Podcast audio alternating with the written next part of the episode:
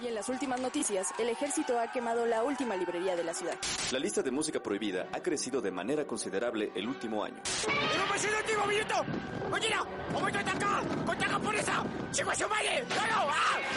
¡Seguimos informando para Freak News! Transmitiendo desde la capital del imperio, Freak Noob News, lo último que queda. Uh, hola amigos y bienvenidos a Freak Noob News, su canal de Cultura Nerd, los saluda Alri como cada semana. Y en esta ocasión amigos amigas, amigues míos, estamos aquí reunidos en el último stream del año, el último programita que tenemos en este 2022, el último podcast también del 2022, el último video del 2022, que ha sido un año lleno de sorpresas, ha sido un año lleno de cosas bastante geniales y otras no tan y por eso estamos aquí reunidos para nuestro especial de 24 horas hasta que sean las campanadas de Navidad, claro que sí. Y para esto no estamos solos, sino que nos acompaña nada más y nada menos que el increíble hombre bolsa. ¿Cómo se encuentra, señor? ¿Cómo le ha ido en este... ¿Cómo le ha ido en este último año? Bien, bien, pues ya eh, enfermo, me enfermé en estas últimas dos semanas para terminar el año bien chido, pero ya, ya estamos mejor, ya estamos listos para hacer un recuento de los daños de lo que nos dejó este 2022. De los daños. Y usted, mi querido y amadísimo Sangrons, también nos acompaña el día de hoy. ¿Cómo está, jovenazo? ¿Qué dice la vida? ¿Qué dice este cierre de año? Estamos preparados con todo para recibir el año 2023 y a ver si salen algunos planes que tenemos por ahí pendientes. Perfecto, y pues bueno amigos míos, como bien decimos, pues estamos aquí para hablar de lo mejor y de lo peor del año y mencionar, ay, perdón, mencionar justamente de que estos son productos que han salido en México este año o que llegamos a ver este año. Si en sus respectivos países salieron hace más de un año o todavía no se estrenan, pues estamos hablando de lo que tenemos aquí en, estos, en estos bonitos territorios mexicanenses. Y bueno, pues el buen Rubén Garbaz ya se nos une al chat. Bienvenido. Que no vi si salió el chat aquí en la, en la pantalla, pero pues ahorita cuando vayan llegando más chats, lo vamos checando para que no se pierda ningún mensaje en la pantalla. Dicho todo esto, pues el año. No puede haber grandes joyas sin haber tampoco, pues, grandes cosas que terminan siendo lamentables, detestables, cosas que en ocasiones nos hacen cuestionarnos el por qué la industria cinematográfica, pues, comienza de esta manera.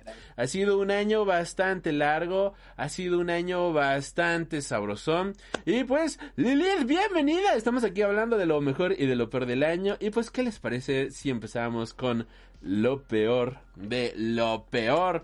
Empezamos con ¿Qué quieren empezar? ¿Series o cine? O uno y uno. Así que, bueno, pues lo peor del año. Y.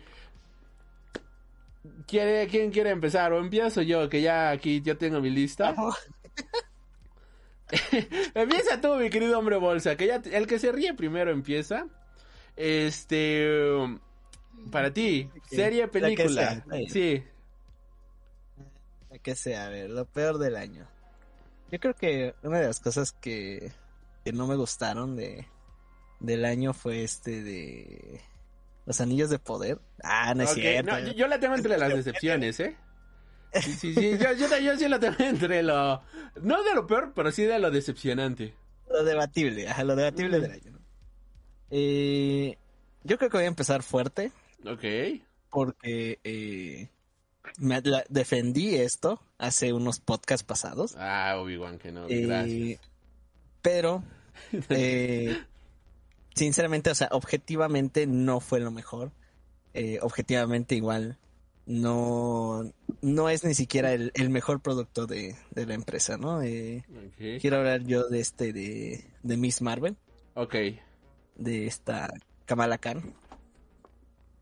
Eh, es una serie que empezó muy bien. es una serie que me gustó. Y siento que es la que pe- empezó a perder su identidad conforme pasaron los capítulos. O sea, mm, ¿cómo decirlo? Pudieron haberla hecho mejor, mucho mejor. Eh, a diferencia de She-Hulk, que no vamos a hablar de eso porque o sea, tardamos aquí como dos horas de She-Hulk. Otras dos horas, ¿no? Por Sí, o sea, vamos a ver dos horas de She-Hulk. No, gracias. Eh, pero a diferencia de She-Hulk, que por lo menos entiendo por dónde va y entiendo cuáles son sus inspiraciones y todo eso. Al menos de She-Hulk hubo de qué hablar. Ajá, hubo de qué hablar. Eh, en el caso de Kamala, te pierde muchas cosas. O sea, gracias a- al universo que creó Marvel cinematográfico y de series, no hay tantos elementos con los cuales Kamala pueda eh, interactuar. Y los pocos. Y pues es que ese era, ese era el jugo del cómic. O sea, eh, ahí tengo un, un video que, en el cual me dedico a hablar de Kamala y por qué me gusta mucho ese cómic y por qué ese cómic es de los, fue de los mejores del año y es de las primeras lecturas, yo creo que si quieres leerlas para iniciarte en el mundo de los cómics, eh, está muy padre. Y se siente que quiere estar eso, esa alma en la serie, pero no lo logra, ¿no? Eh, cambiaron muchas cosas, se cambió el, el origen de, de los poderes, eh, se cambió hasta ciertas actitudes de los personajes. Hay personajes que, que cambiaron de actitud, que en el cómic eran de una forma, y conforme pasan los números, entiendes por qué son así, entiendes eh, cuál, es, cuál va a ser su desarrollo de personaje, pero en, en la serie algunos sufren de eso, ¿no? Y, y ya no está tan padre.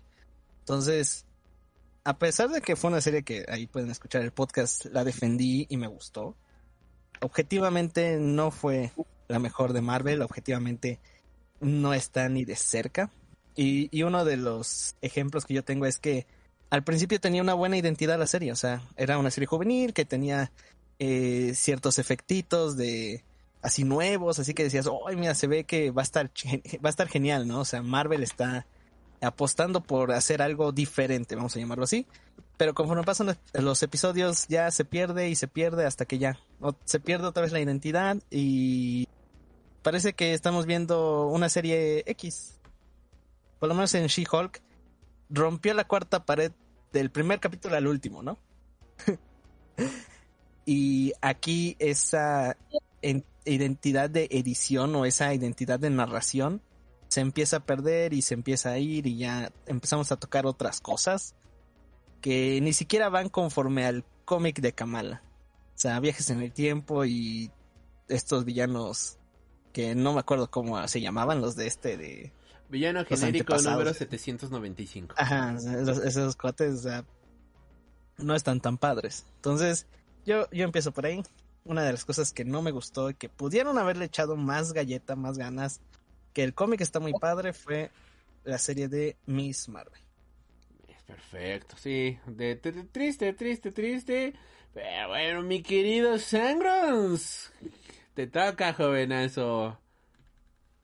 Hola, ¿qué tal? ¿Qué tal, queridos amigos? Este, no sé, ¿hablo de serie o de, De peli- o serie de o película, lo que usted guste, viejo jovenazo.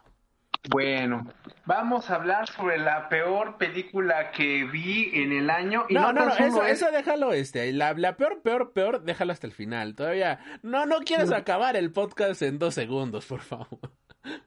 Ah, bueno, entonces vamos a hablar, vamos a hablar de decepciones. Ok. Este, ok, sí, mira, una película que me decepcionó bastante y yo creo que me decepcionó por las cosas correctas y no por las incorrectas fue la película Lightyear. La verdad fue una decepción muy grande porque yo así que yo sí esperaba mucho de lo que nos podía otorgar Pixar y pues no, la verdad no me aportó nada, no me divirtió, la verdad se me hizo bastante innecesaria y sí fue una gran decepción porque yo esperaba ver este qué nos podían ofrecer de nuevo y pues fue una película genérica, la verdad. No, no me agradó ni la historia, ni la trama, ni lo que desarrollan.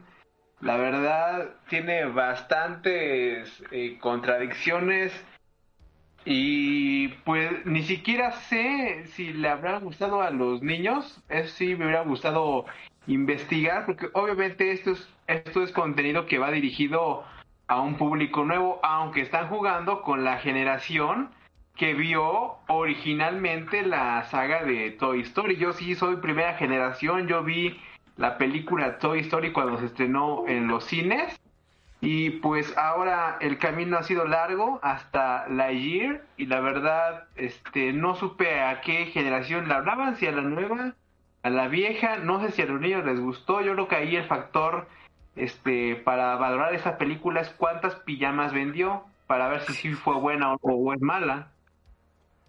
Ok, sí, no, la, la, la Year, yo la sentí muy floja, o sea, no, no, yo no la tengo en mi lista así de lo peor, peor, pero no, sí, es una película flojísima, o sea, creo que de Pixar es de lo peor. Este, aquí Lilith nos dice, la mejor película del Murfa, de Mo, ¿de qué? Del Moonfa Clearfor, el perro rojo. Ah, no, ese es del 2021, olvídenlo. Del universo. ok, ok, bueno, pues cada quien sus fetiches, está bien, está bien. Ya, pues empiezo con una película con la que empecé viendo en enero. Justamente creo que en enero vi dos grandes porquerías.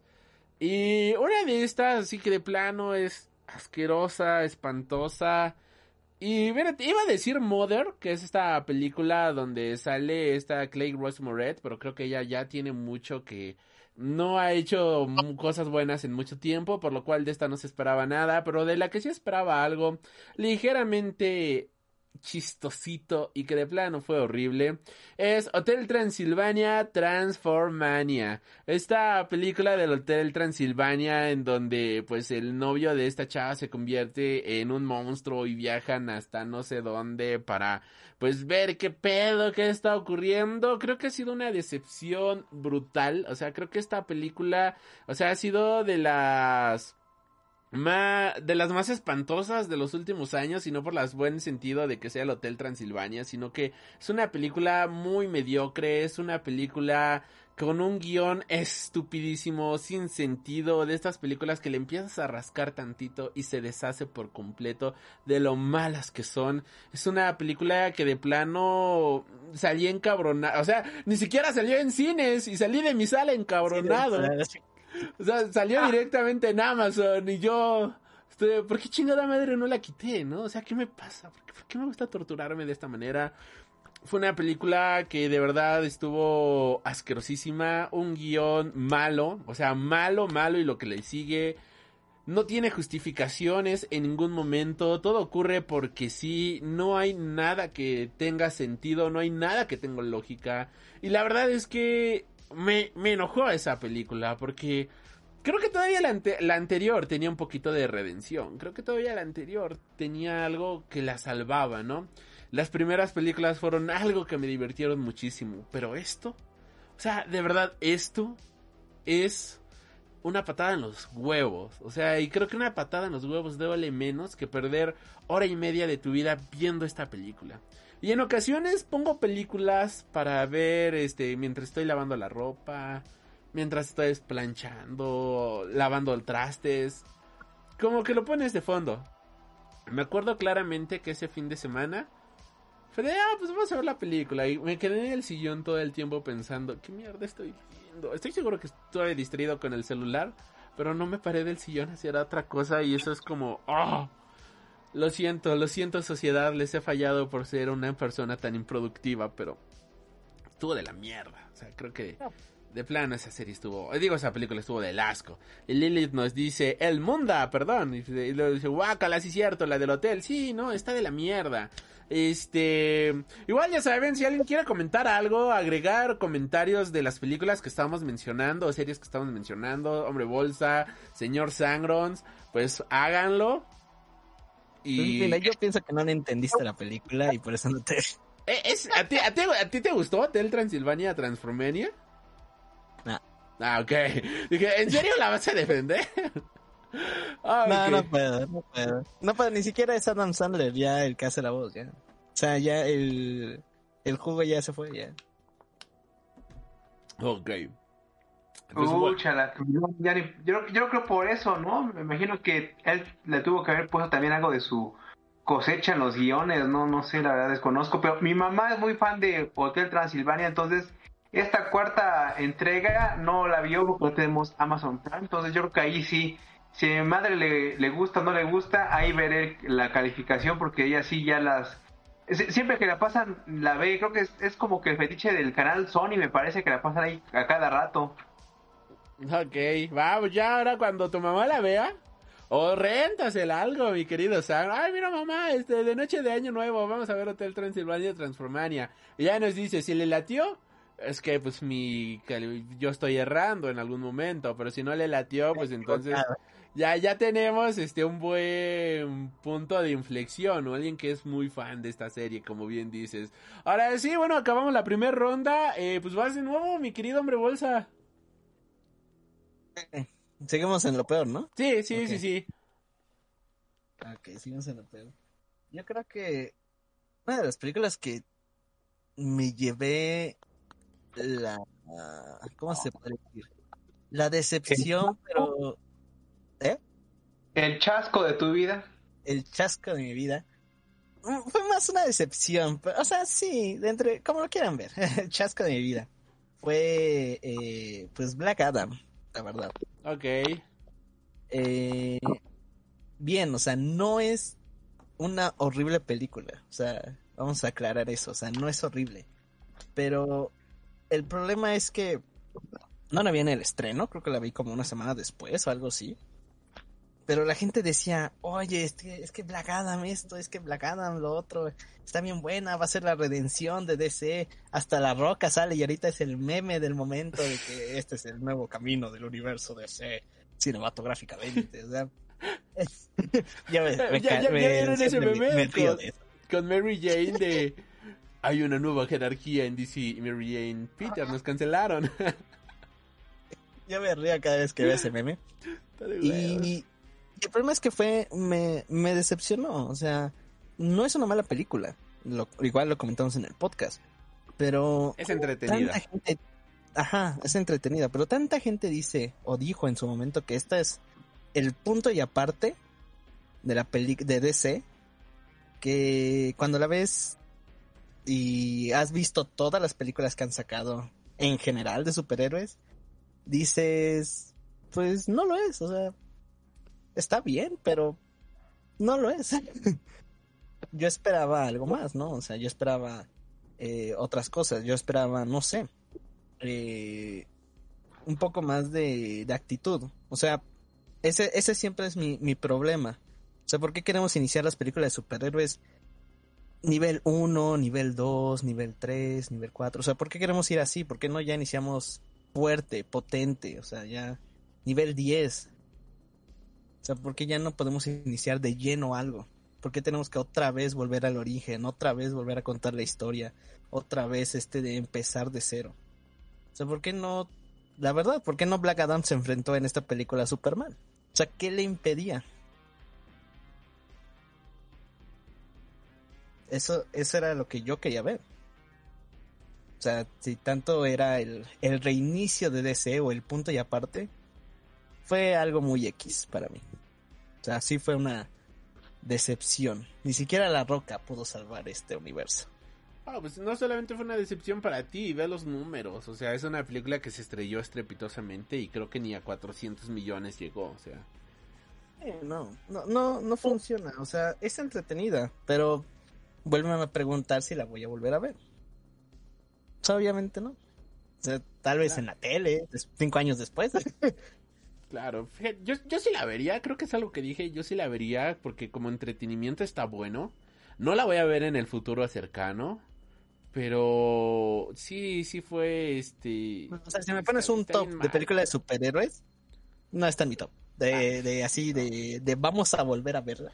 Ni siquiera la pongo en el top del año, de todo el género que salió de Ajá, ni superhéroes. siquiera del top del año. O sea, Sí, exacto. creo que hubo cosas más interesantes este año que eso. en el ámbito de los superhéroes. Sí, completamente. O sea, Peacemaker, Batman, este, The Boys, que también estuvieron por ahí. Oh, esa cosa, Sí, hablando de superhéroes japoneses, Ultraman, su pinche chino Ultraman, todo eso, no mames, o sea, no, sí, sí, sí, sí. Entonces, fue una decepción. Si alguien la va a defender, qué padre, qué chido, pero... O sea, ya estamos en 2022 y esta película parece... Estamos como a un si día de que sea 2023. Estamos a un día de que sea 2023. Esta película salió este año, 2022, pero parece como si fuera del 2012, 13. No, no, no, no, esta película se siente de la fase 1 de Marvel. O sea, hablando de 2008, 2009. Yo le doy, yo le doy más años porque ya te da a entender que el universo, hay un universo. Eh, ok. Porque fase uno de Marvel te decías, ah, pues Iron Man y ay, va a haber alguien más, ¿no? No sabemos quién, no sabemos si lo van a hacer. Aquí, o sea, Superman sale en la postcréditos, o sea. Por eso, 2012, así como de que, hey, ¿están listos? Pues no lo vamos a mostrar. Ok. Ah, pues mi querido Sangros, tu siguiente en la lista. y aún así son 10 años, imagínate. Sí. Sí, sí, sí. Siguiente la lista, bueno, creo que no es sorpresa ni novedad para nadie. Así que eh, los únicos que no sabían, creo que fueron los- la, la producción. Pues el cierre, el cierre este año de The Walking Dead, una serie que ya estaba muerta, nada más que La remataron. O sea, es- esos compas ya estaban muertos, nada más que nadie les había avisado que ya habían cancelado la serie hace como 5 años Pero, o más de eh. 10 años. Porque era de zombies. Troops. La verdad, yo, yo vi, bueno, algo curioso con The Walking Dead fue que, este, eh, cómo las plataformas fueron evolucionando. Yo llegué a The Walking Dead gracias a la gran N roja, esa plataforma que dicen que ya va a quebrar porque ya los suscriptores lo están perdiendo a manos llenas con cada idea que tienen genial. Digo, no tenemos Entonces- ningún convenio con ninguna retransmisora de streaming, así No. que claramente puedes decir N más. N más, no, pero no es, no es N más, es este, se llama Netflix. Ok. Sí, o sea, lo- es que escondes el nombre así como, ay, no es que tenemos convenio con HBO, Ah, no. no. ¿no? se vaya a enojar. Digo, bueno fuera, bueno fuera, pero tú tú di el nombre. Págame Netflix. La gran N roja, así como que te va a aplastar o algo así, ¿no? Entonces, en la gran N roja, N de Netflix, este, pues, cuando tuve acceso a la, a la plataforma por primera vez y que nada, no tenía así que competencia de nada, pues dije, voy a empezar a ver series de las cuales o nunca vi el final, o me quedé a medias, o bien son tan populares pero que yo jamás las vi porque no tenía cable, pues las voy a empezar a ver. Entonces ahí tenía algunas selecciones interesantes. Obviamente empecé con lo que puso a Netflix en el mapa, que fue House of Cards. Luego dije, bueno, vamos a ver, ya que no tengo HBO y no pude ver The Sopranos, pues voy a ver Breaking Bad. Y en ese mismo, en ese mismo año, pues estaba súper hypeado todo lo que venía siendo The Walking Dead. dije, bueno, le voy a entrar a The Walking Dead porque este nunca me llamó la atención rentarla cuando existía Blockbuster, ya que si recordarás las primera, la primera temporada y la segunda temporada son poquitos capítulos. Y, y en, y en aquella época que Blockbuster reinaba, así cuando los dinosaurios reinaban el mundo, este te cobraban lo mismo por rentar la temporada de The Walking Dead que cualquier otra temporada que tuviera 20 capítulos, porque te cobraban la renta por temporadas, por, por paquete, pues por colección, y no por cuántos capítulos capítulos tenía. Entonces dije, no, pagar por rentar The Walking Dead, que está bien poquitos capítulos, no vale la pena. Entonces le quise entrar a, a ver la, la, la serie y llegó un momento en que ya por convenios ya no se actualizaban las nuevas temporadas de The Walking Dead y el que las empezó a subir fue Claro Video, ya que tengo cuadrado mi internet con el señor Slim y pues ya dejé de ver The Walking Dead en Netflix y las empecé a ver en en Claro Video y pues ya llegó el momento en que ya ninguna de las dos plataformas tuvo lo nuevo y ya ni siquiera en cable, ¿no? Dijeron, no, ¿sabes qué? Si tú eras el fan de décadas, eh, seguidor de The Walking Dead, pues vete a al sagrado carajillo y ya no ni siquiera la vas a poder ver por televisión de cable. Contrata Disney Plus para que veas el final.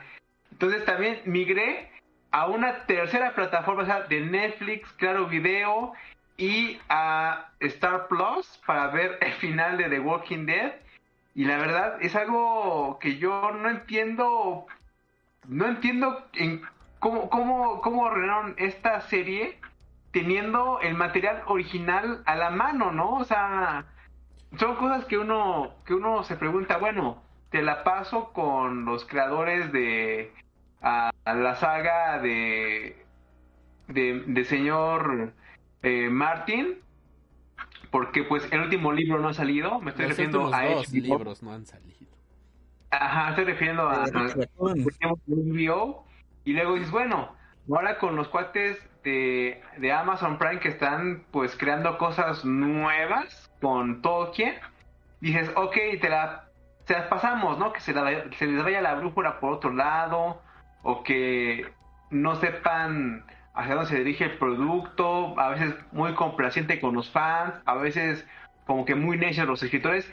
Y dices, bueno, The Walking Dead es un trabajo que está completo, que está ahí en obra gráfica, que tiene éxito, que está probado. Entonces, únicamente llévalo a la pantalla. O sea, hay- o sea de acuerdo que para adaptar ya sea una película o una serie se usan los storyboards y el cómic es un storyboard.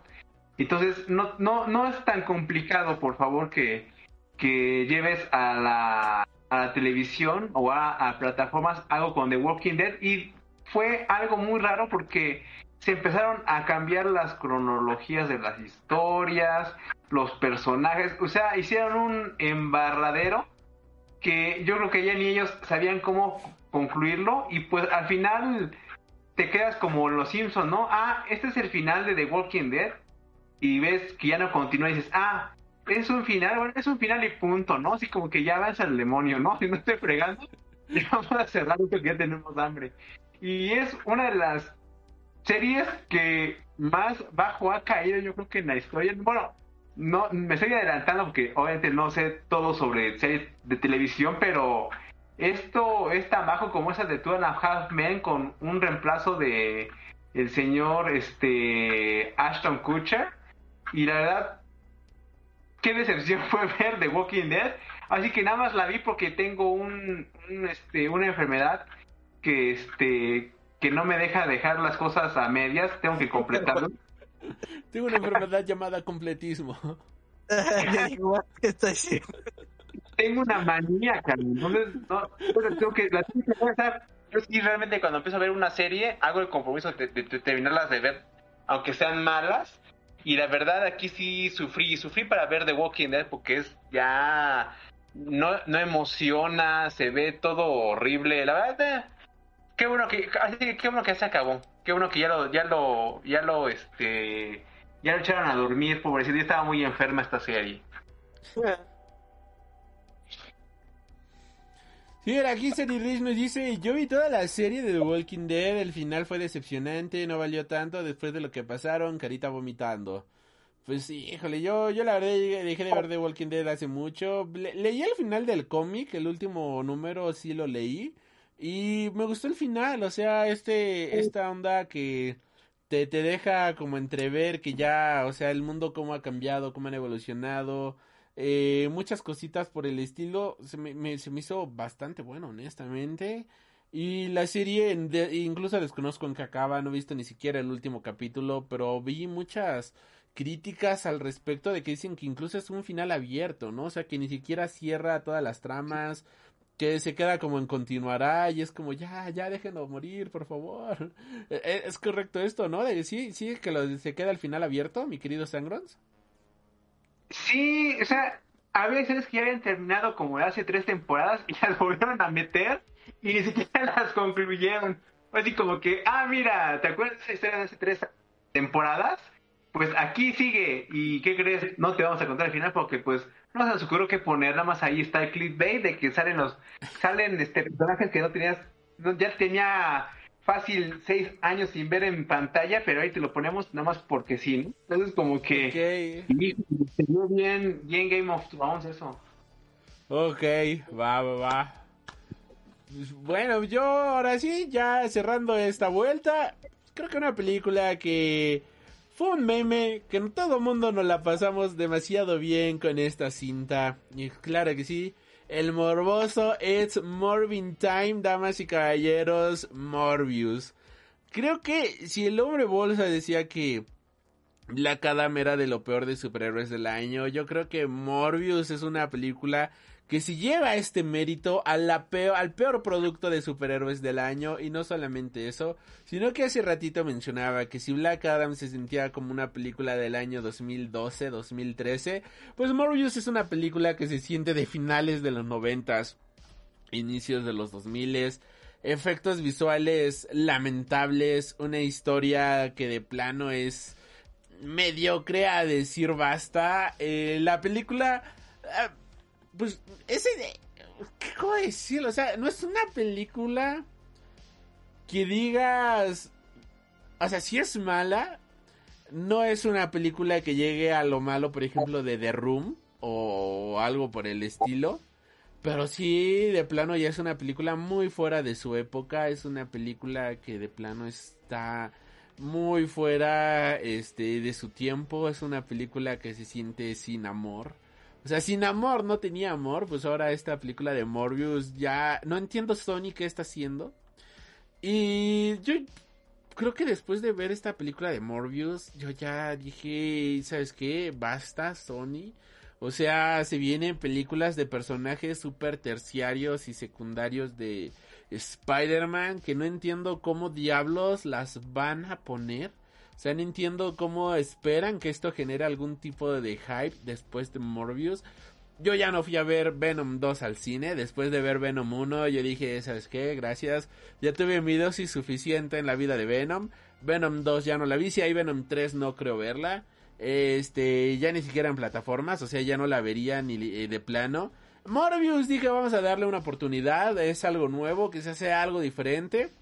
Quizás sea algo que este pueda resarcir los daños hechos por Venom y pues no, o sea, al final de cuentas la película de Morbius sigue el mismo estilo de Venom, al menos Venom tiene carisma, al menos, al menos Venom tiene pues eh, personalidad, ¿no? Morbius es un personaje sin personalidad, sin carisma, es un personaje completamente hueco, efectos visuales mediocres, una historia de plano ridícula a decir basta, creo que así algo nos gusta del género de superhéroes es que haya intriga, es que haya acción, es que haya pues estas cosas, ¿no? Que tú dices, wow, o sea, y que te motiva a comprar el Funko a la salida, el cómic a la salida.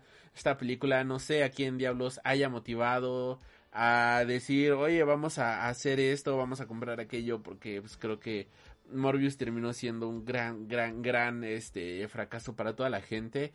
Y es curioso porque hoy fui a una plaza a ver la película de El gato con botas. Tenían playeras de Morbius, todavía tenían playeras de Morbius, las estaba oficiales y las estaban dando a 74, sí, 74, 75 pesos. O sea, ya ni si... costo normal de esas playeras es 250 ahí las estaban dando, decía oferta de fin de año, ¿no? O sea, ya para que se acabe esta chingadera, tenían sus playeritas de Morbius en 75 pesos y dudo mucho que la gente las vaya a comprar. Como es una playera de un cómic, igual y está guapa, como para decir, ah, me la he hecho. Pero ya tengo tantas playeras de cómics que no, no me voy a comprar una playera de Morbius. Pero sí, o sea, creo que de plano Morbius ha sido no solamente de lo peor del año, sino de las peores películas del género de superhéroes. Aunque hay otra película que le discute muchísimo a Morbius. Así, este... Del género de, de superhéroes que, voy a mencionar en mi siguiente vuelta. Pero bueno, nada que mencionar de Morbius, muchachos. Eh, pues yo sí la vi en, en HBO. Este tenía ahí por ahí unos días gratis para ver una aplicación que tenía muchos canales. Y este y ahí me, encontré unas películas muy buenas que yo quería ver. Este hecho fue como que especial de terror. Y pues ahí se coló Morbius pero pues, yo creo que el terror fue haberla visto porque es malísima, malísima. Yo ni siquiera, ni siquiera le, le presté atención porque no, no, yo creo que sí, es, una película completamente este olvidable, pero hasta molesta de ver. O sea, yo la, empecé a ver y ya estaba tan aburrida que me puse a, a jugar en el celular porque no, no supe bien qué onda con la película porque hasta está mal hecha. Fue algo que yo no me supe explicar porque vamos a suponer que, ok, la, la historia no está bien escrita, ah, falló el guion, falló todo, pero dices, pero hasta la película está mal hecha, o sea, ni, siquiera tiene el mínimo estándar de calidad, mano, no, no, es increíble. Eh, es como esa, esa cinta que... e- Es ese producto que no sabes cómo llegó al anaquel, porque no entiendes cómo diablos pudo haber superado el, el estándar de calidad, ¿no? El filtro de calidad. Sí, exactamente, dices, ¿y esa cosa cómo llegó ahí, no? Sí, no mames. Lo triste es que, pues bueno, ese... eh, ay, ¿qué película era? Bueno, pues, es triste, es triste, es triste, es triste. Este, pues bueno, siguiente ronda, muchachos. Si ya no hay nada más que agregar, este... Siguiente ronda, la tercera película, mi querido serie, mi querido hombre bolsa. La tercera.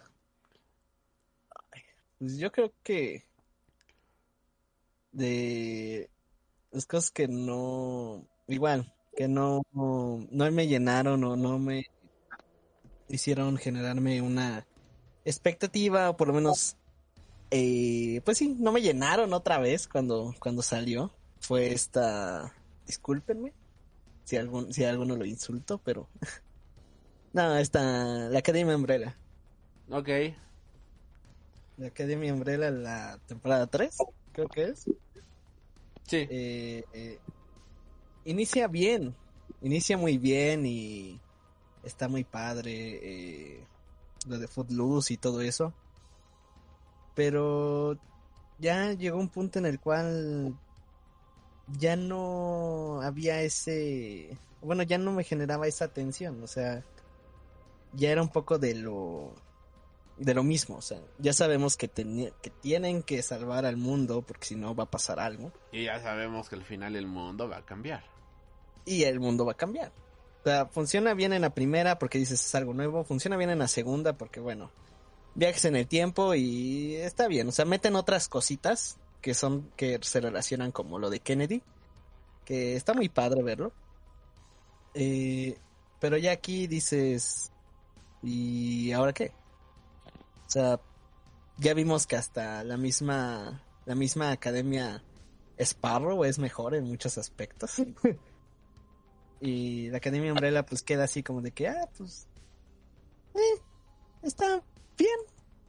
Hasta me, me, me, me estaba gustando eso de que se, se hubieran tomado mejor sus vacaciones, así ya que ya mejor no hagamos nada, pero pues, obviamente, ¿no? Por, por motivos de la trama te tiene que mover la, la serie. pero no fue lo que yo esperé, la verdad. O sea, no, no me llenó. Y yo creo que pues posiblemente igual le pasó eso a la gente porque la siguiente temporada yo creo que tiene que ser la última. si no es que va a ser la última. Ya, ya, de hecho ya lo anunciaron. The Final ah, ya Season. anunciaron que va a ser la Sí. última, ¿no? Es Sí, que también la serie ya no daba para más. Creo que lo de, no dijimos en el podcast, ¿no? O sea, ya es una serie que ya, ya llegó al límite. O sea, ya tiene que cerrar porque si lo estiras de más ya se va a romper y ya no es atractivo. O sea, ya le hicieron muy monótona. Ya, a pesar, por Sí. ejemplo, ah, es que como es, por ejemplo, The Boys es una serie que yo siento muy repetitiva, pero no te aburres de verla porque repite aspectos, pero cambiándolos. O sea, repite la fórmula cambiando lo que presenta. O, Y bueno, aquí- o por, por lo menos The Voice es más dinámico. Exacto, o sea, porque es que cambia constantemente la manera en la cual te presenta las cosas. Y dices, Exacto, ahora qué, cómo te lo va a presentar, ahora qué babosada va a ser Homelander, ahora cómo va a suceder esto, y ahora cómo va a suceder aquello. Y eh, aquí en. Umbrella Academy es como otra vez me estás dando más de lo mismo, otra vez me estás poniendo la- el mismo sistema, me estás poniendo exactamente las mismas cosas que ya había visto en una temporada anterior y no estás cambiando absolutamente nada. El mismo dilema de los padres, el mismo dilema de ciencia ficción. El mismo dilema de viajes en el tiempo, el mismo dilema del padre mala onda, es como sí, ya me quedó claro en la primera temporada, ya lo reforzaste en la segunda, ¿qué más tienes? ¿Por qué en esta tercera me vuelves a presentar lo mismo? Exacto. ¿Por qué tenemos que volver a salvar el mundo otra vez? Ajá. Sí. Eh, entonces, yo creo que ahí sí me lleva una decepción. Igual, eh, el cómic o el tercer volumen del cómic creo que estaba saliendo a la par de la serie o iba a salir. Eh, y pues obviamente, ¿no? Eh, se nota desde el primer volumen a la primera temporada que cada cosa tomó su camino. Y siento que ese fue uno de los fallos también. O sea, el cómic lo lees, te intriga, te gusta y sigues adelante, ¿no? Pero aquí es volver a contar la historia y volver a contar la historia y, y sientes que no, no avanzas tanto como quisieras avanzar. Por lo menos eh, The Voice es más entretenida en ese aspecto. O sea, me puedo burlar un poco más de los héroes o no sé, me puedo encontrar con ciertas cosas que digo, ah, qué, qué interesante eh, reflexión dejó la serie, a pesar de ser una serie un poco más, eh, ¿cómo decirlo? Adultos. Adultos, ajá, más edgy. Edgy. pero qué interesante postura tiene. No, no digo que sea la correcta, pero eh, me parece algo curioso ver este punto de vista de esta forma. Aquí eh, es tenemos que salvar el mundo. ¿Por qué? Porque pues Porque somos sí. los buenos, ¿no?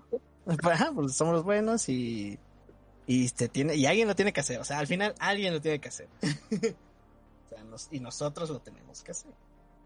Así que sí, no no fue lo, lo mejor, la verdad. O sea, ya la próxima temporada va a ser la última y qué bien. Se pudo haber ido con, con el estandarte alto, la verdad. La primera y la segunda temporada son dos temporadas que me gustan. Pero pues ya. Ya va, ya va a terminar esto. También por eso no soy tan fan de las series, así de que vamos a ver esta serie y yo, ay sí, pero o sea, ¿va, ¿cuándo va a acabar? me pasa con este The Walking Dead. O sea, me acuerdo de la primera y de la segunda temporada, pero de ahí ya no vi más. Porque dije, sí, se ve que se va a alargar esto mucho. Así que no. no me subo al barco, gracias. Me pasa igual con esta. Se con las producciones. Ajá, sí. Me pasa con las producciones igual de este. De Rocket Raccoon Martin. Esta Juego de Tronos. Así que está muy padre y todos dicen que está muy chida. Padrísimo. Es muy larga, no puedo. O sea, es una serie larga. Y qué padre que acabó, qué chido. Pero no es lo mío. O sea, Ok. no es lo mío. Puede estar genial. Qué bueno. Súper. Hay series de una temporada que creo que son mejores. Como Miss Marvel. no, no es cierto. Este. Perfecto, si no hay nada más que agregar, mi querido Sangrons. Tu tercera. ¿Tercera? Ah, ¿es tercera o cuarta? Ya no me acuerdo. ¿Para tu película? ¿O serie?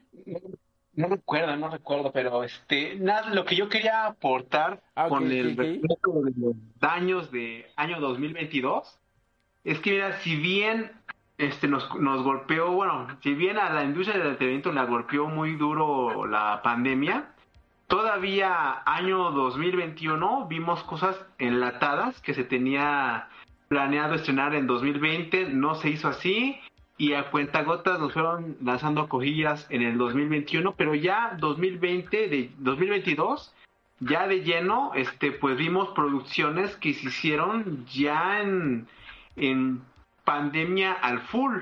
Entonces, ah, entonces es bastante interesante o sería muy bueno eh, conocer de producciones tanto buenas como malas de este año, cuáles realmente sí se hicieron durante la pandemia y cuáles este pues no, que se quedaron enlatadas, porque si te fijas, casi todo lo que ha decepcionado este año, pues fueron cosas que se hicieron en la pandemia.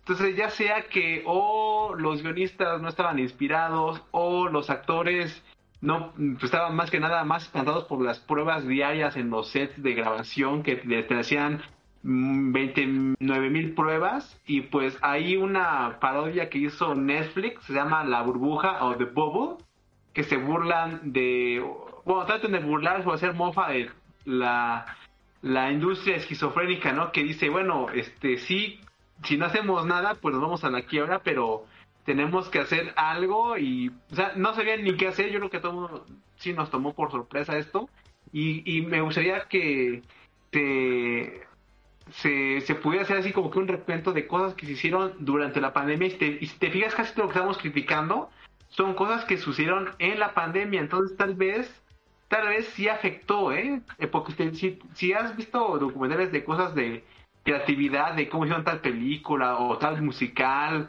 o tal disco, ya sea de una banda musical, pues siempre la interacción, así que frente a frente, es cuando surgen las ideas grandiosas y aquí pues se notó, ¿no? Que la baja calidad de muchos proyectos pues fue gracias al Zoom y que cada quien estaba en su casita haciendo todo por por este teletrabajo y nada más al momento de tener ahí medio sus ideas ahí dos tres eh, generadas pues no no no no cohesionaron ¿eh? No, La verdad. O sea, creo que mi- mitad y mitad, porque alguna, una de las mejores películas que yo pongo así en mi top 5, top 6 de lo mejor del año, es una película grabada en plena pandemia. Ahorita voy a estar diciendo cuál es.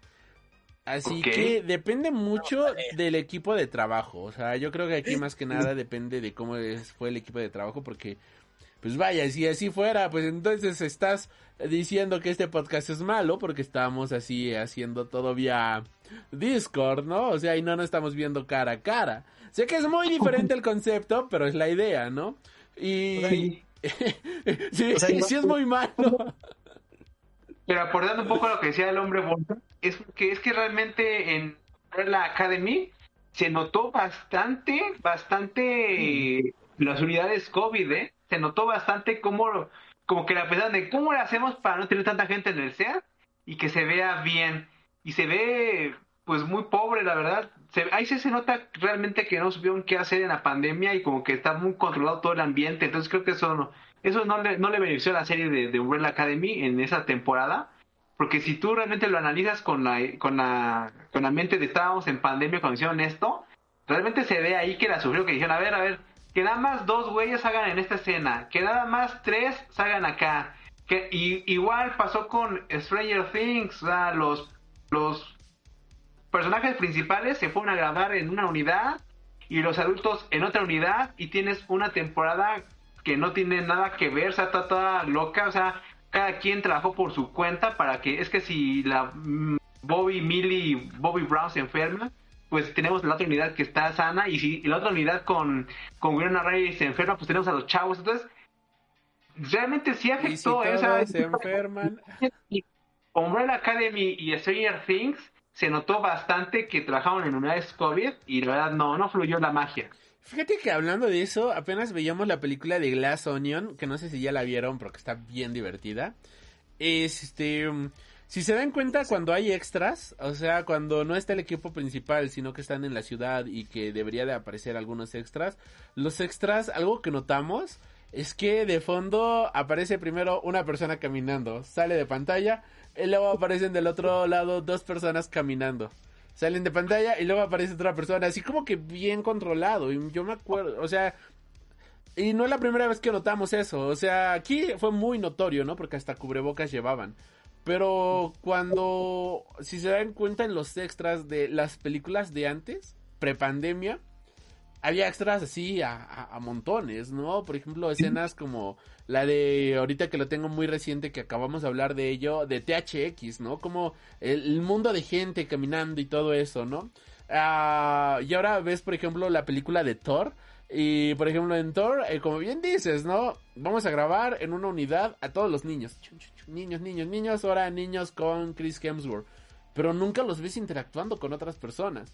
Cuando llega Gore a destruir el pueblo y todo eso, es como...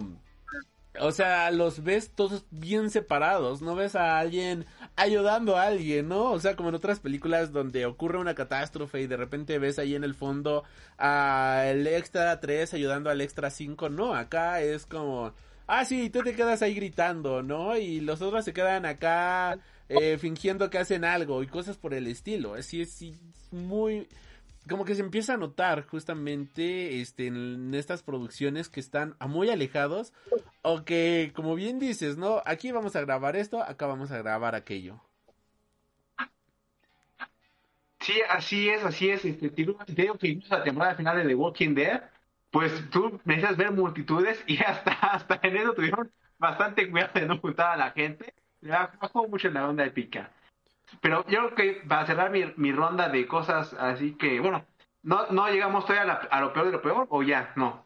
Este, una más, ¿qué te parece que esta? Y luego ya la que sigue lo peor de lo peor. Una, una gran decepción y pagué por verla. Este, Amsterdam, esta película con chiquita bebé Margot Robbie, que la verdad, híjole, está, mira, el valor, los valores de producción ahí están, está bien bonita la película, o sea, las recreaciones, los sets, los decorados, la- el vestuario, todo está bien chulo de bonito, pero ahí lo que aflojó, para que veas, es la historia que tú dices, ok, tienes todo para triunfar y no supiste qué hacer, así como que, como que dice, te mandó un pase de gol Pelé y no supiste qué hacer, mano. Entonces, esa película de Amsterdam, la verdad, me decepcionó bastante porque tiene todo para triunfar y la historia es lo menos interesante que ver en la película. Yo creo que se, va- valdría mucho la pena que para recuperar este lo que perdió la vendan como este como film stock, ¿no? Para cuando ha- ha- hables sobre algún algo histórico y te aparezca ahí alguna toma de Ámsterdam, ¿no? Y que no se usó de Nueva York, así. Porque, híjole, qué película tan más, este, y es, iba a decir incoherente, pero no, inconexa, o sea, eh, el, el director trata de contarnos algo, llegar a un punto, y cuando llega es, ay, ¿por qué llegaste ahí? Ah, no sé, pero, pero mira, lo que sigue tal vez te va a gustar. Y desarrolla todo, y dices, ok, ya vamos a llegar a lo bueno, y ¿por qué lo hiciste? Ah, pues este, sí cierto, ¿verdad? no tiene, no tiene razón con la secuencia, pero te divirtió seguramente, ¿no? Y tú, no. Pero bueno, a ver, vamos a la siguiente escena. Entonces, es, es un, una pérdida de tiempo desarrollando tantas historias. O sea, realmente el presupuesto que se ve en la película realmente está ahí, en, en, los, en los sets, en las recreaciones, en los vestuarios, en los, en los actores que contrataron para la película. O sea, son nombres muy fuertes. Pero ya cuando tú dices, ok, ¿para qué me llevaste a hacer todo este eh, viaje eh, eh, en la historia si no concluyes nada? Y así que nada te lleva a nada y la película también termina así como que haces el final. Ah, bueno, chido, ya me puedo ir, joven, ya. Y híjole, mejor me hubiera esperado que se fuera a streaming, pero yo realmente me la vendieron con que la fuera a ver en IMAX y ya tuve que ir a pagar por verla en IMAX y la verdad no, no, me decepcionó bastante esta película de Amsterdam, no me, no me agradó para nada. Yo, yo no la vi, así que no, no puedo opinar al respecto. La verdad, desde que vi los trailers dije, híjole, se ve muy mala, así que no se me antojaba verla. De hecho, luego empecé a leer críticas y a ver este comentarios de la película y sí fue como, y qué bueno que no la fui a ver. Eh, así que, pues bueno, yo estoy curado en espanto. ¿Tú la viste, mi querido hombre bolsa? Creo que... No, pero igual, críticas. Vi que tenía buen cast, eso sí. Sí, sí, eso sí. Sí, o sea, Margot Robbie, Christian Bale, Taylor Swift, Anna Taylor Joy, o sea, la Rami, Rami Malek, Robbie De Niro. Pero bueno, yo creo que fue otro así como que la casa Gucci, ¿no? También. Ándale. O sea, era. Eh, ¿Cómo dice? Pocas nueces. ¿De qué? Mucho ruido, pocas nueces. Andas. Sí, ah, la casa Gucci también, que me acuerdo que cuando salí de ver esa película yo estaba bien enojado también el año pasado. Es que pinche porquería de película. Pero bueno. Este... Eh, no sé, a ver, permítame tantito. Eh, Joven Sangrons, ¿por tu casa no está sonando alerta sísmica? No. No, Sí, ¿verdad? Es que llegó un mensaje que decía alerta sísmica, pero nada más déjenme ¿Qué dice? Porque es que no, no escucho ni siquiera aquí la de la calle. Déjate a Twitter, ahí Twitter lo sabe todo. Ah, bueno, pues sí hay hashtag sismo. Twitter alert, ¿verdad? Ya saben cosas que pasan aquí cuando uno vive en zona sísmica. Este, pues no, no, no, no aparece No. nada. Así que, este, no sé por qué diablos apareció esto, pero bueno, podemos continuar después de este, después, ah, después de esto y pues nada rapidísimo, ¿no? Aquí cualquier cosa, bueno, es que también te- aquí tenemos bien cerquita una alerta sísmica, o sea que pues si llega a sonar, pues ya lo ya lo estaremos escuchando, pero pues no, afortunadamente no. Esto fue peor del año. Sí, y este, pues es que literal, o sea, aquí en el reloj apareció alerta sísmica, o sea, dije, pues, ¿qué, qué diablos? Vamos a verificar bien, pero como no la escuché, por eso dije, y traigo los audífonos, fue de, oye, tío Sangrons, este, tú, tú que eres aquí de las de Mix, tú lo escuchas, pero afortunadamente no es nada. Este, um, Sari Rich nos dice, um, recordé si no mal recuerdo a Tomás Cruz cuando se enojó con un trabajador por no usar cubrebocas. Este, pues el señor Tomás se enoja por muchas cosas, pero sí se volvió muy viral ese video, ¿no? De, bueno, ese audio de que, este, nosotros estamos salvando a la industria y tú no estás usando tu cubrebocas, hijo de tu bendita madre, ¿no? Fue de, oh, señor, relájese, relájese, señor. Pero tenía, tenía razón en enojarse, creo que estábamos en un punto bastante álgido de la pandemia, era 2020, si no me equivoco. Ya viene este vato porque está grabando en 2020. Que, a ver, ¿por qué? Pero bueno, pero sí, ¿no? Sí, sí fue Tom Cruise. Pues ¿no? tienen que comer. No, no tienen que comer. Son, son famosos, los famosos no comen, viven de los aplausos. ¿Qué no vives de los aplausos? muchos. Como dirían muchos, pues es que no tengo un contrato vivo de la película. Eso sí, no, está, está bien jodido todo ese tema. Pero bueno, eh, yo mi siguiente película, tengo un empate aquí. Este, sé que es hacer trampa poner empates. Pero tengo dos películas que de plano son las dos películas que tienen dos estrellas en mi conteo. Una de ellas es Halloween Ends. Y la siguiente película con dos estrellas que tengo es la película de Super Quién. Halloween Ends, la película que cierra con la leyenda de Miles de eh, Michael Myers. Que vaya, o sea, como slasher, uno espera ver la moronga a todo lo que da. Uno espera aquí ver el festival de la carnicería bien sabroso, bien delicioso.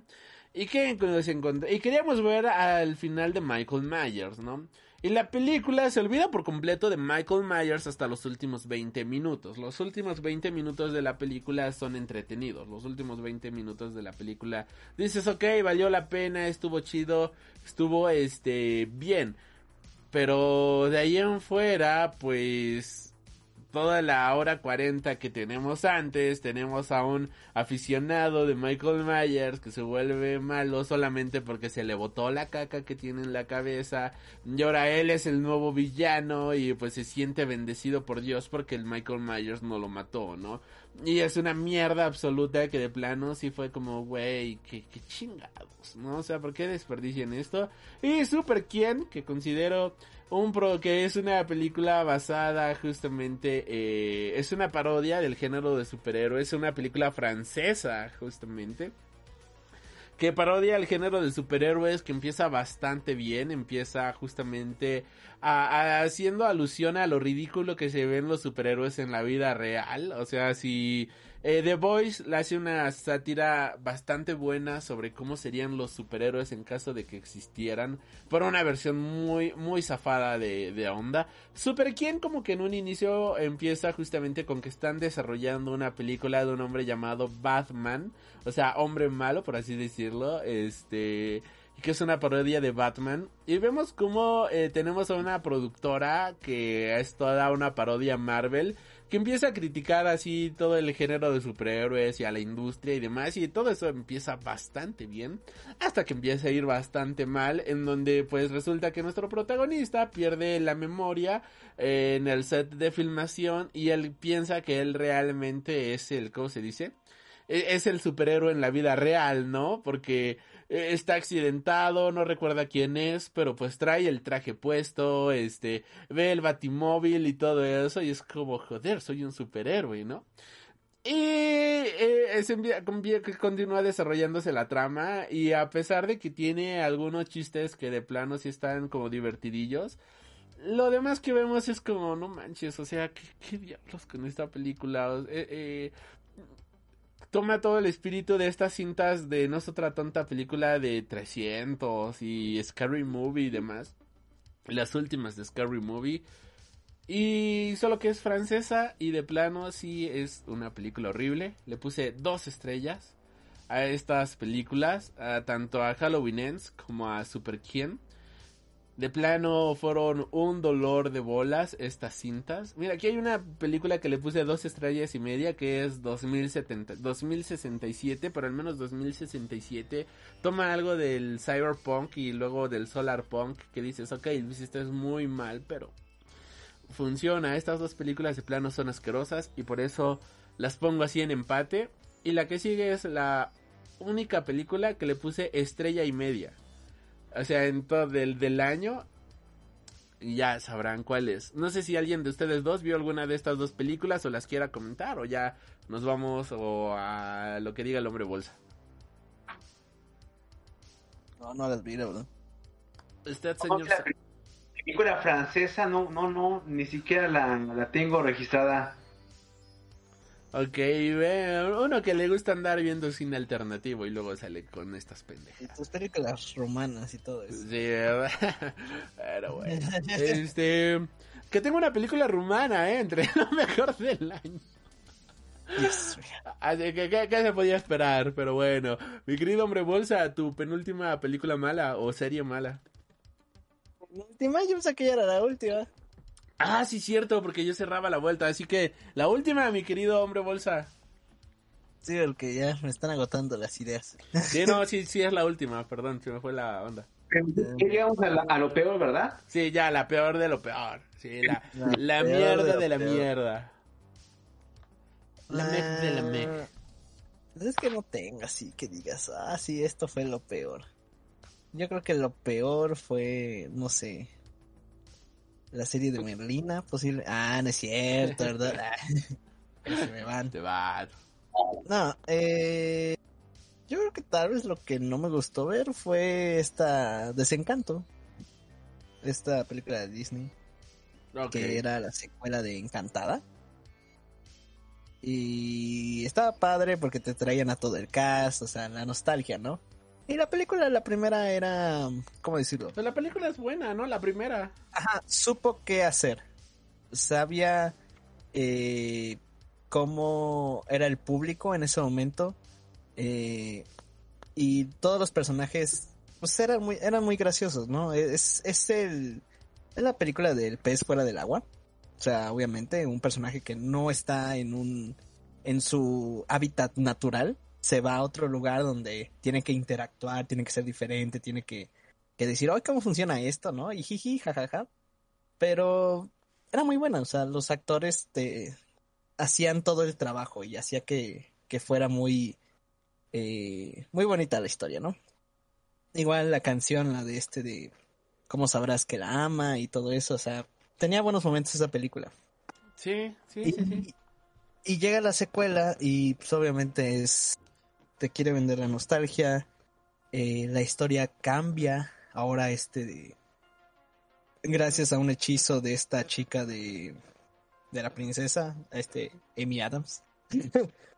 eh, todo se revierte, o sea, ya eh, la que creíamos que era buena ahora es mala y ahora su hija la tiene que salvar, o sea, no, ya no. Y salen nuevos personajes, pero pues decías, pues ya tienes personajes que ya, ya estaban establecidos. O sea, ¿por qué tenemos que seguir rascándole a este universo si ya no. Ya de dónde lo rascas? Y no, no, no estuvo tan. No Y- estuvo y, tiene mucho que salió, porque yo sabía que iba a haber secuela, pero ya, ni, ya no me enteré ni nada. O sea, nunca supe cuándo salió. Pues salió este año. No, me, ok, ok, ok, ok. Pero entonces ¿Hace tú no la dos meses? Ok, entonces tú sí la pones así de plano como lo peor de lo peor, la mec de la mec. Es- O sea, peor Mm. que Pinocho de Disney. Ajá, o sea, lo peor así que digas. "Ah, volveo, no la vuelvo a ver. No. Eh, Pinocho de Disney nunca la vi. Eso, eso que dije en tu podcast hace unos meses de que no la voy a ver, la sigo cumpliendo, ¿eh? Sí, no la vi. Así que Bien. si está buena o está mala, no lo sé. Pero como dije esa vez, o sea, Pinocho no necesita tantas versiones de una en una película. O sea, o sea, no es una historia que quiera yo verla más de una vez. Aquí por lo menos dije, ah, pues es una secuela, van a traer a todo el cast, eh, la nostalgia, la primera está divertida, me encanta la primera. Eh, pero esta ya, no, o sea, ya no me da más. Ya no, no tiene esa chispa. Y, y lo malo o lo peor es que pues no hay una canción que digas, ay sí, está bien padre esta canción. O sea, eh, la canción que sale en la primera de Encanto te gusta porque quiere eh, cantar como una princesa, porque ella viene de ese reino mágico de caricatura. Y literalmente viene de ese reino de caricatura, así inicia la película en animación. Ajá. Eh, y cuando empieza a cantar en el parque, dices, ah, ya, va a empezar a cantar, ¿no? Pero está genial porque todo ese universo o en el mundo real empiezan todos a interactuar y empieza a, sonar un ritmo diferente, ¿no? Y empieza la canción y todos los ancianitos se bailan y todo se empieza a poner maravilloso. O sea, y te sacas de onda y ¿por qué está pasando esto? Pero es, es gracioso, es ese. Te da ese clic de ver algo diferente. Aquí, pues no pasa nada, no, o sea, no hay nada interesante y, y la verdad ve- quería vender mucha nostalgia y tristemente, pues no, sí vendió nostalgia, pero no lo vendió, o sea, no, no logró cumplir su cometido. Qué bueno que no salía en cines, la verdad. Ok. Yo, yo no la vi, honestamente. Sí, no la vean, o sea, no, no vean. Ok, este, pues mi querido Sagrons, tu última película o serie, La Meg de la Meg, lo peor de lo peor. Que también no creo que sea una sorpresa. Obviamente, ya eh, por consenso, pues ya habíamos mencionado que, que esa película de Pinocho no trae nada, mano. Y, y esa de Encanto, más que ser una mala película, pues es una decepción, pero igual, o sea, Encanto es una película que van a ver los chavos en Disney Plus. Ya no somos en Target, ¿no? Entonces puede ser tan mala como, como un niño la pueda soportar. Y pues, por a los hijos de una persona llamada Luis Gantuz, dicen que están locos por la película, le encantaron.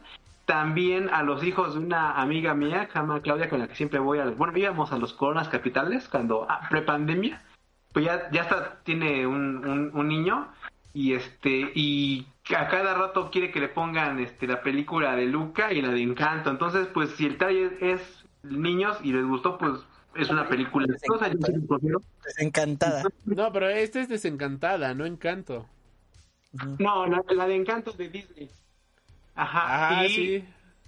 y sí, porque Desencantada, este, creo que la subieron, este, en, está- en la N roja o o está en Plus. No, sí está en Disney. Ah, ok. Sí, creo que la estás confundiendo, mi querido. Desencantada de Amy Adams, de Ajá. la chica, la este de la Está la de princesa que viene al mundo real y todo eso. No, por eso, o sea, está la de Encanto animada. La- este, Mira, a ver, está, ah, exactamente, está, está Encanto animada, que le estoy diciendo, la, la estoy juntando Encanto y, y Pinocho, como que sientas que no. ah, ok, ok, no- ok. Ya, ya, enten- ya entendí el punto. O sea, que a nosotros no nos gustan, pero que tú dices que a los niños sí les están gustando. a mí, me, a mí me, gu- me gusta Encanto y le iba a poner. Pinocho, como te dije, o sea, no la he visto, no sé qué opinar de ella. Aunque Encanto es del año pasado, ¿no? Ajá, Sí. Fue diciembre, pero fue diciembre, fue veintitantos, veinticuatro creo que fue de diciembre cuando salió Encanto. Ah, no cuenta.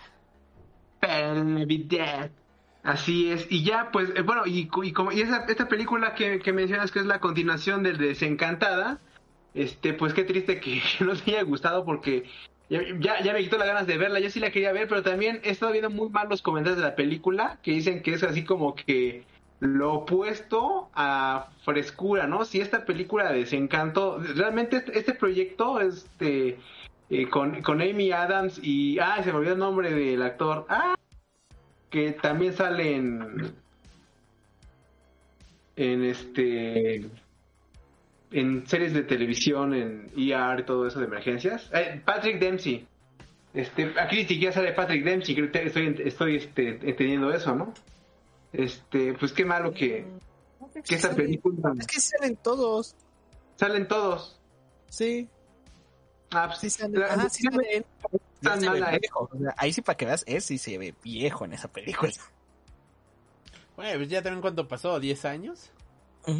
Es que el problema es que, por ejemplo, sí salen, pero ya ese esa característica que tenían que te gustaba de la primera, pues obviamente se nota que ya pasó el tiempo. Y no se, no se nota como un desarrollo del personaje, sino como de que estamos avanzando muy lento. Muy lento.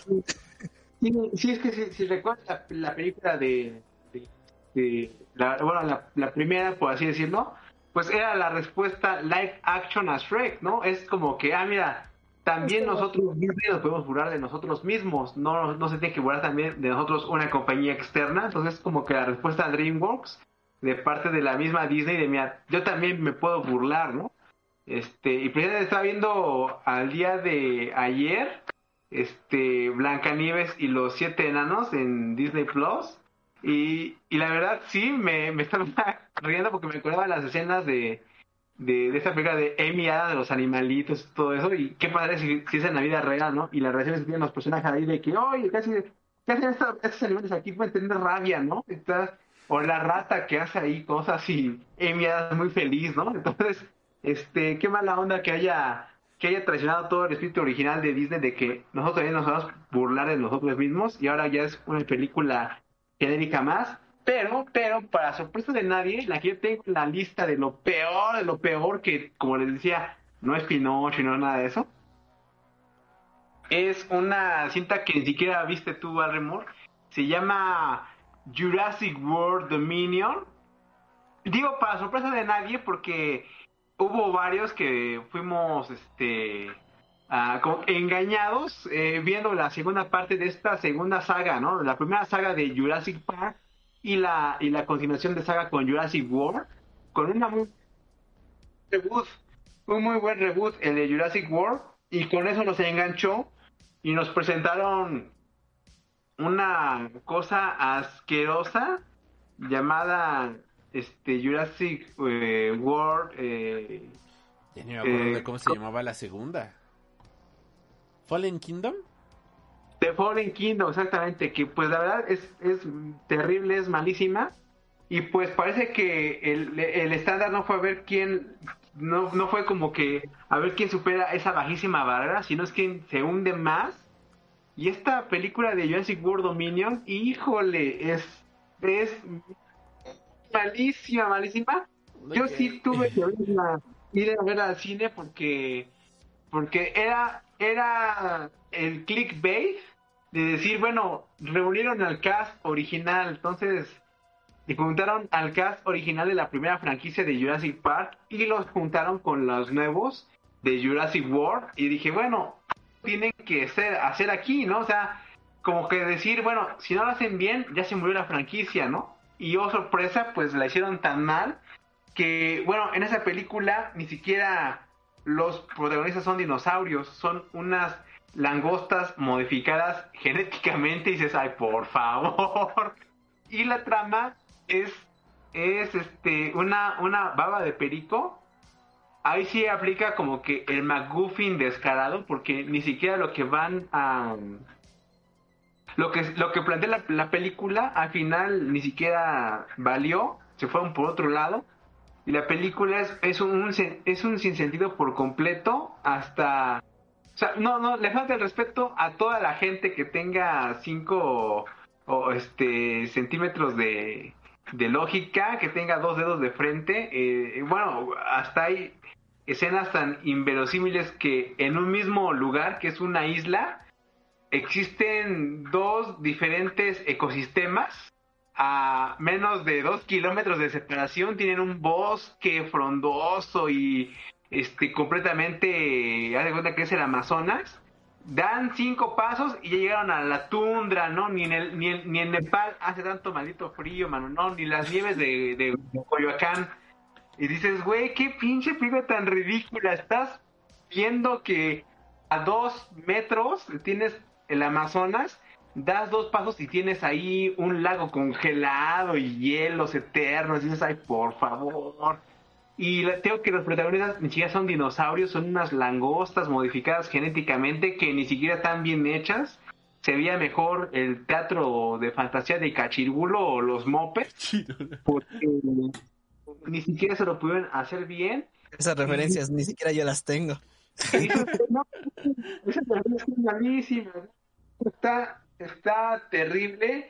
Este, obviamente les tuvieron que haber pagado un chequezote, pero bien jugoso, mano, porque ahí sí, para que veas, decides que Desi- este, este Patrick Dempsey ya se veía viejo.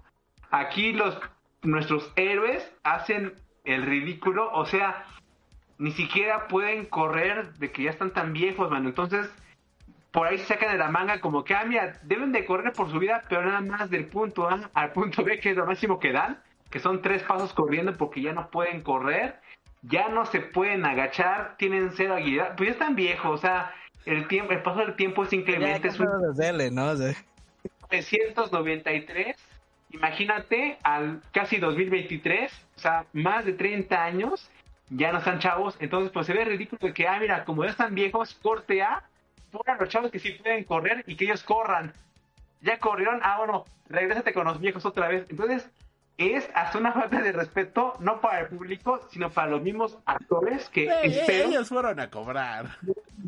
tener un buen plan de retiro porque si les pagaron si, y si no les pagaron bien qué lástima porque nada más fueron a hacer el, ridículo y es una de las peores películas que vi en el año Jurassic World le- sí le afectó mucho.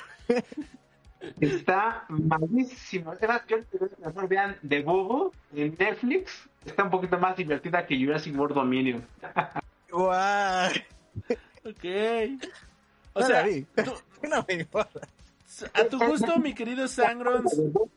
la burbuja en Netflix es la parodia de, de Jurassic Park Ok, me estás diciendo, por lo que estás diciendo, que entonces Jurassic World, esta película, es peor que toda la temporada de Obi-Wan Kenobi. Mira, es que, es que lo que yo creo que pasó con Obi-Wan Kenobi es que ya estaba viejo. Entonces, lo que él recuerda, pues puede ser incoherente. Por eso yo creo que no les gustó mucho Obi-Wan Kenobi. O sea, acuérdate que Obi-Wan es un ser viejito, ya es una persona grande. Este. Y pues ya lo que él recuerde, pues yo creo que no es como sucedió. Entonces, pues, pues no- a la gente no le agradó mucho. es como sucedió. Ok, va, va, va. Pues mira, yo ya la verdad no tengo... ¿Eh? ¿Ya viste? Sí, sí, no, ya vi. No, de hecho, Obi-Wan no es mi peor, ¿eh? Tengo una peor. O sea, Obi-Wan tiene tres estrellas conmigo. O sea, no, no, no está entre lo peor, ya lo hubiera mencionado. No pienso ver Jurassic World, sigo sin ganas de verla. Después de lo que he leído y después de lo que dice el tío Sangrons, de plano no la voy a ver. Pero lo que sí vi y que tenía ganas de verla porque de hecho un este seguidor de aquí decía que este oh sí que la película que no sé qué y que la recomendaba bastante que era el tío Darces que eh, ya tiene ratito que no lo vemos que esperamos que estés estés de lo mejor nuestro queridísimo Darces Eh, es la película de nada más y nada menos que El Samaritano Samaritan la película a la cual le di estrella y media protagonizada nada más y nada menos que por el tío Rambo, eh, dirigida por Julius Avery. Damas y caballeros, Sylvester Stallone creo que nos ha presentado su peor papel en esta película. Es una cinta que de plano se siente mediocre. Es una película que, que, que, que yo no entendía por qué, cuál fue el motivo de haber hecho esta cinta, por qué diablos fue creada esta película. El Samaritano, si bien este trata de ser una historia interesante, entretenida y demás, los misterios se resuelven desde el inicio de la cinta, no dejan nada así a la eh, te pone todas las pistas como diciéndote, hey, este fulanito de tal es fulanito de tal. Y, y al mismo personaje te lo dice, o sea, el mismo personaje te lo repite y es como que ya no hay necesidad de que me digas más adelante, o sea, ya no hay necesidad de poner como eh, justificaciones ni nada de algo que ya me estás justificando a esta película. Se sobre justifica, se triple justifica, ah, crea villanos completamente mediocres, villanos así de yo soy malo, malo de Malolandia y voy a gobernar la ciudad. Pero ¿por qué la vas a gobernar? ¿Cuál es tu motivación?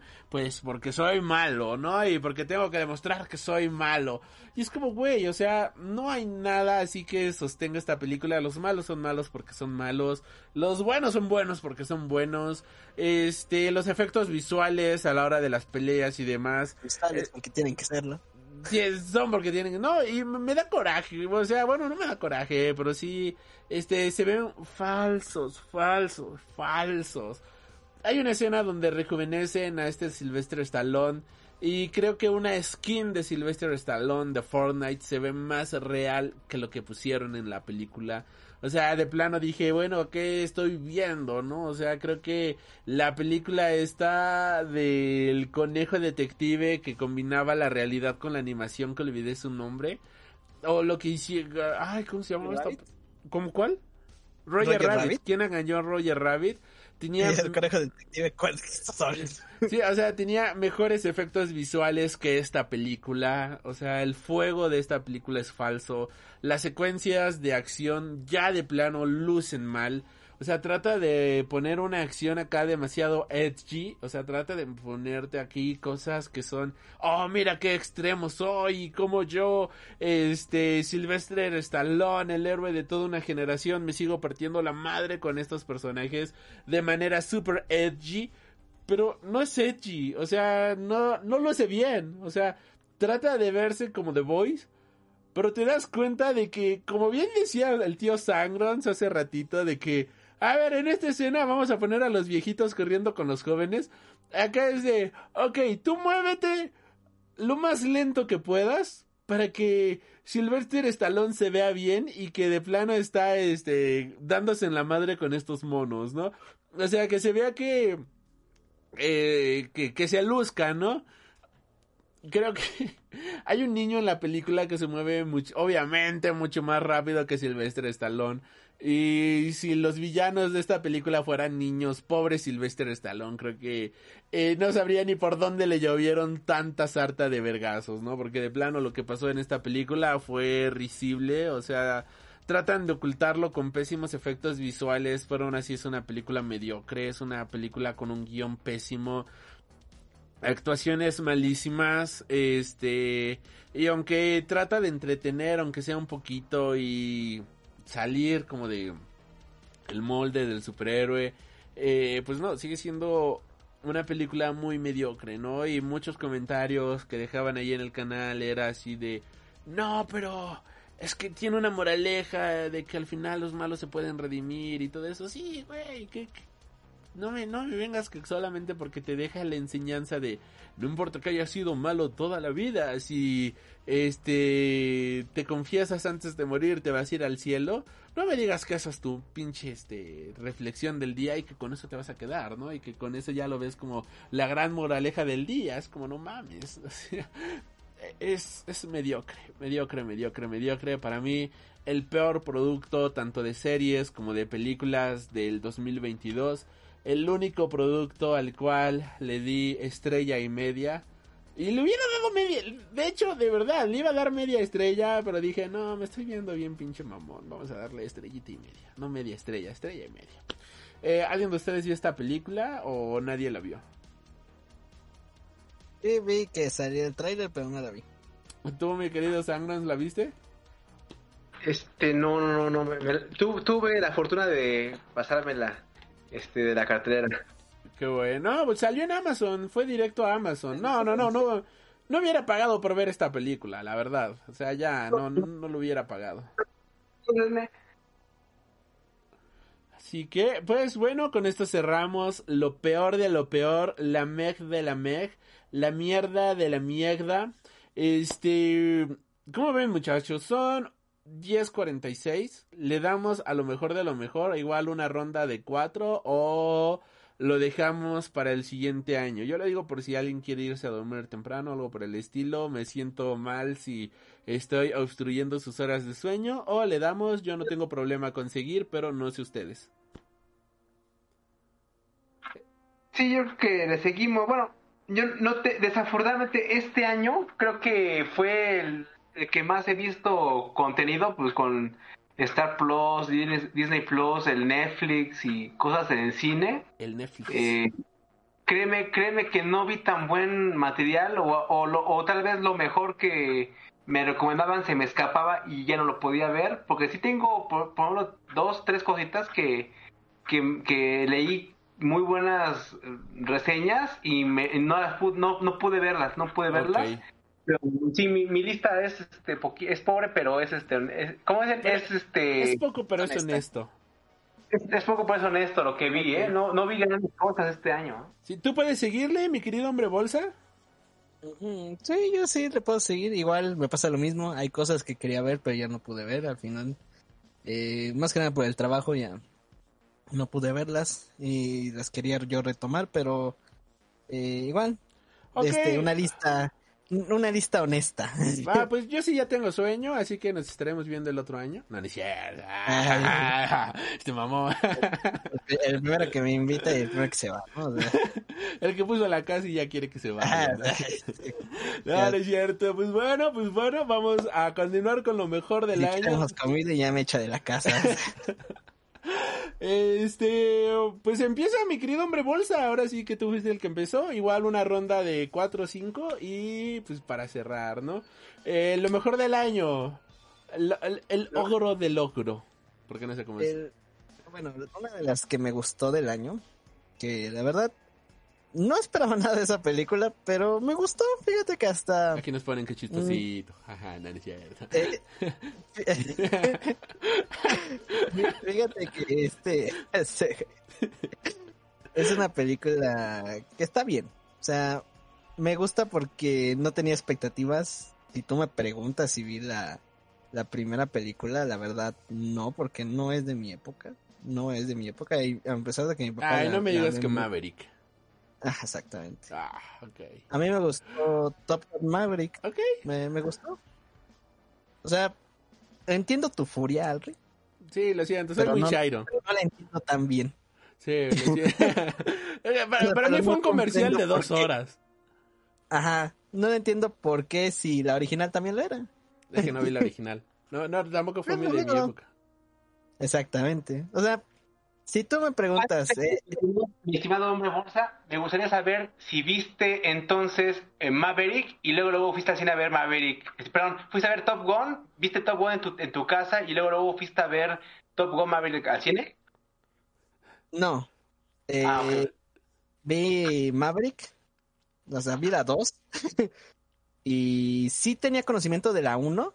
Porque sí hay cosas que dije, ah, esto sí me acuerdo, pero si te soy sincero, eh, no es una película que, que la tengan en la memoria, ¿no? Así de que, ah, esto pasó. Y entiendo las relaciones que pasan entre una película y otra, porque es- obviamente es una secuela.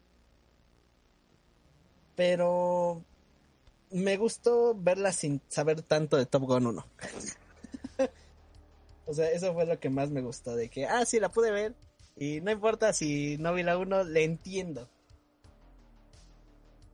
Eh, La, la razón por la que este de la pongo es porque está padre, o sea, Alri, creo que lo comentaste una vez, ¿no? Que no te gusta porque patriotismo, América y todo No, lo es que es mucho comercial, o sea, no me gusta porque de su ma- eh, se me hace un comercial es- muy genérico en donde los villanos ni siquiera tienen nombre y deshumanizan por completo a la humanidad solamente por USA, mi país, ¿no? Es como dude, o sea, solamente falta que salga el eh, eh, bueno, y es que salió, ¿no? Aquí Tom Cruise acá súper mamadísimo, bueno, o sea, que faltó una escena en donde él se quitara la playera y pues ta, pusiera ahí en el suelo una bandera de Estados Unidos y luego salieran unas chavas ahí bailando con eh, chicheros de América y de fondo fuegos artificiales y la canción de America, fuck yeah.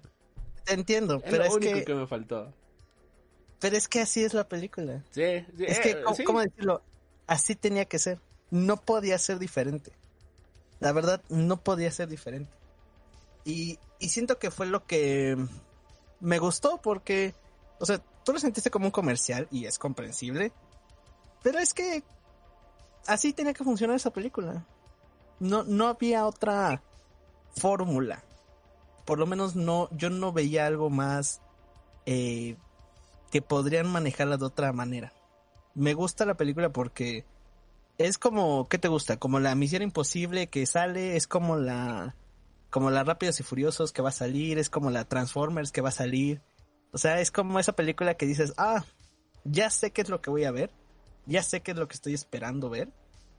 Y está padre, y ya la vi en IMAX, y la verdad, ver, ver el, el, los jets, que no son efectos, que sí eh, ves como Tom Cruise y los demás de, del cast saben conducir un, un jet, y se muestra en las escenas, eh, en los detrás de cámaras, que eso para mí es, es impresionante y que va más allá de una actuación. Sí, está- Porque tenían que, o sea, tenían que actuar, o sea, fueron entrenados para saber conducir, para saber soportar la altura y para actuar mientras conduces. Y eso, la verdad, no cualquiera lo hace. O sea, no es como para que yo te diga, ah, sí, este, y mañana vas a conducir un jet, ¿sabes qué? Vas a volar unos tantas horas y vamos a ver qué tal sale y vamos a hacer unas tomas y todo eso. ¿Va? Clásico ¿Apunta? de lunes. Sí, o sea, tú... eh, y a mí me gusta eso, o sea, entiendo el, el tema eh, America, pero Que por cierto, Estados Unidos es el del país de donde más nos escuchan, así que Ajá, perdonen pero- mi opinión impopular. Fíjate Este, que- pero, ajá, siempre hay una película así, sí. siempre, siempre va a haber una película así, y esta por lo menos me agrada ese aspecto, me agrada, no que America sea el, el punto de, el punto alto, Ahora va a venir alguien diciendo, pero América es todo el continente, América es solo Ah, bueno, país", Estados Unidos. Ya lo sabemos. Es que, eh, eh, es que yo digo América porque hay un comercial que... hay un comercial muy patriota y por eso ya me quedé con ese tic de que es un comercial americano, eh, bueno, de Estados Unidos, en el cual eh, sirven unos hot cakes y hay un cuate que dice, "Mm, ¿a qué saben estos hot cakes? Y hay un viejito que está a su lado y le dice, America. y dices, ¿qué onda? A mí me, me da risa ese comercial porque dices, obvio, no sabe, es un hot cake. ¿Qué? A mí me da risa y ya me quedé con ese tic. Eh, pero bueno, es una película totalmente estadounidense. Eh, Maverick es el héroe eh, por excelencia. Pero no sé, o sea, creo que me encantaron varias cosas. Me encantaron los efectos. Me encantó, bueno, las escenas. Me encantó igual el, el cast, el, grupo juvenil. Me, me cae muy bien, o sea. Es una película la película de acción que se estrenó este año, simplemente, o sea, no busca hacer más, tampoco busca hacer menos, pero es la película de acción del año. Así como, por ejemplo, no sé, un Misión Imposible, es un James Bond, un Transformers, un Rápido y Furioso, son las de acción de los años. Pues esta es la del año. Me gustan. Y es un comercial, pues, lamento informarte que casi todas las películas americanas de los 80 fueron comerciales también. O sea, siempre fueron comerciales. Todas, todas las películas americanas de los 80 Y siguen siendo, o sea, siguen vendiendo productos, ¿no? Y de todos, o sea, No, pero, ese es el- pero, no, o sea, pero este punto. antes era, antes era algo más descarado, porque te decía, Estados Unidos es el país que puede hacerlo. Todas las películas de los 80 te dicen, Estados Unidos es el país que puede hacerlo. Tecnología, viajar en el tiempo, robots, cyborgs, este de policías del futuro, este dinosaurios. Estados Unidos es el país que puede y lo puede lograr. Este Y no año importa Lightyear quién- nos presentó exactamente Ajá, el mismo concepto. No se met- no, se- no importa quién se meta, si libios, si países de otro mundo, si llega otra vez los, los este, enemigos rojos con Indiana Jones, no importa quiénes lleguen, América siempre va a ser el país que va a dominar. Y en los 80 era muy descarado, muy descarado. Aquí dices, bueno, hay un enemigo, tiene que haber uno, a fuerza. Pero lo que me gusta de Maverick es esa, es esa relación que hay entre Maverick y los otros soldados. La verdad, o sea, no me importa tanto el villano, porque tiene que haber uno, obviamente. Pero aquí me gusta más ese compañerismo. O sea, lo que gana la película mucho es esa relación entre actores. O sea, me gusta mucho ver a, a Tom Cruise platicando con este actor, el de Whiplash, y que fue Reed Richards, sí, que no me, acuerdo, no me acuerdo cómo se llama, la verdad. sí, no, no. Y ese tampoco. actor para mí se me hace un buen actor y me gusta verlo cada vez que, que veo una película de él. Y me encanta esa interacción, me gustó. Ya lo demás fue este de... eh, algo, fue- algo muy curioso, lo demás fue fanservice que yo no lo pude sentir porque, ¿qué creen? Yo no, vi, yo no me acuerdo tanto de la primera, así que quitándome esa venda de fanservice que yo no tuve, me gustó. Y es la... O sea, si lo quieren ver así, la película de acción, no me importa si que este de van a hablar de hay, hay notas que es que la ma- masculinidad y es que esto ay, o sea, es una película de acción por favor simplemente es acción así como todas las películas como siempre hay un año de una película de acción esta es Esta es la película verdad- de acción del 2022. ajá y la verdad lo que me encantó y dominó mucho fue que la vi en IMAX y se ve impresionante todas las escenas en las cuales vuelan esos jets. Me encantaron esas escenas. Están muy, muy padres. O sea, no, no puedo yo verlo de otra forma. ¿Es un comercial gigante? Claro. Claro, porque así funciona Bueno, igual la en- otra. Enfatizar justo que es comercial al ejército, ¿no? Porque muchos dirán, pero comercial de qué, qué me están vendiendo. Bueno, la idea de que te metas al ejército. de hecho, este... Con, con la primera de Top Gun, investigué y también, o sea, salió Top Gun, les gustó tanto Top Gun a algunos que se enlistaron al ejército. Es más, eh, creo que se cuenta esa anécdota de que había eh, afuera de los cines ese como una caseta de para enlistarte al ejército y muchos la llegaban y ¿sabes qué? Va, vámonos. Sí, de hecho, y de hecho este año eh, subió en 700% las listas de enlistamiento después de ver Top Gun. Sí, o sea, es algo que pasa. O sea, el cine es, es tan. Te puede llevar a un grado de que, wow, quiero estar ahí. Y para ellos les funciona porque, pues, Estados Unidos, ¿no? Y Estados Unidos es el país que se siente así como que el máximo. Aquí yo simplemente vi una buena película de acción. Perfecto. Y, y una acción buena. O sea, me gusta que no sea acción de golpes porque a veces cuando es acción coreografiada no se ven reales los golpes. Me gustó ver acción de de pues de aviones, de jets, de en el aire, que ya es algo que igual no se ve tan común. O sea, ya no es algo que yo lo vea tan seguido. O sea, ya ahorita las de acción son vamos a golpearnos y sí, ah, pam, pam, pam. Pero aquí fue acción de de volar y me gusta a mí ese ese aspecto. Entonces, Top Gun Maverick- la recomiendo si la quieres ver. Si no viste la primera, créeme que yo no la vi y me gustó. Eso sí, Y, puedes entenderle. ¿no? Justamente. Ajá, la entendí. tampoco- Ajá, La chido. recomendaría que la vieran en IMAX porque, puta, o sea, está Bueno, ya, padrísimo.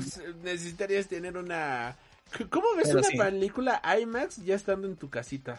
Exactamente, pero pues nadie tiene un cine para él solo, así que esperemos que algún día la reestrene porque está muy, muy, muy... La, reestren- la, la reestrenó eh, Cinemex, ¿no, mi querido Sangrons? Sí, efectivamente, este, yo creo que ya para cerrar el tema de, de Top Gun, ah, sí, este, déjame decir que sí, la, la, Na- la nada más este, película... quiero decir para rapidísimo para todos los que están viendo el video, ya me logré sacar la bendita madre esta que se me metió en la uña, así que... ¡Ah! Mi Al fin. lo logró. La logré. Así que ya no me verán eh, metiéndome nada en la uña. Ya lo logré, ya salió. Ahora sí, continúa. Soy feliz. Este, eh, bueno, déjame decir que la, la, la, la, la cinta de los ochentas de Top Gun es, mira, es muy, muy buena. Eh, eh, nos muestra, eh, es, es una, fotografía de que trataban de mantener entre comillas las cosas sencillas porque la historia es bastante sencilla.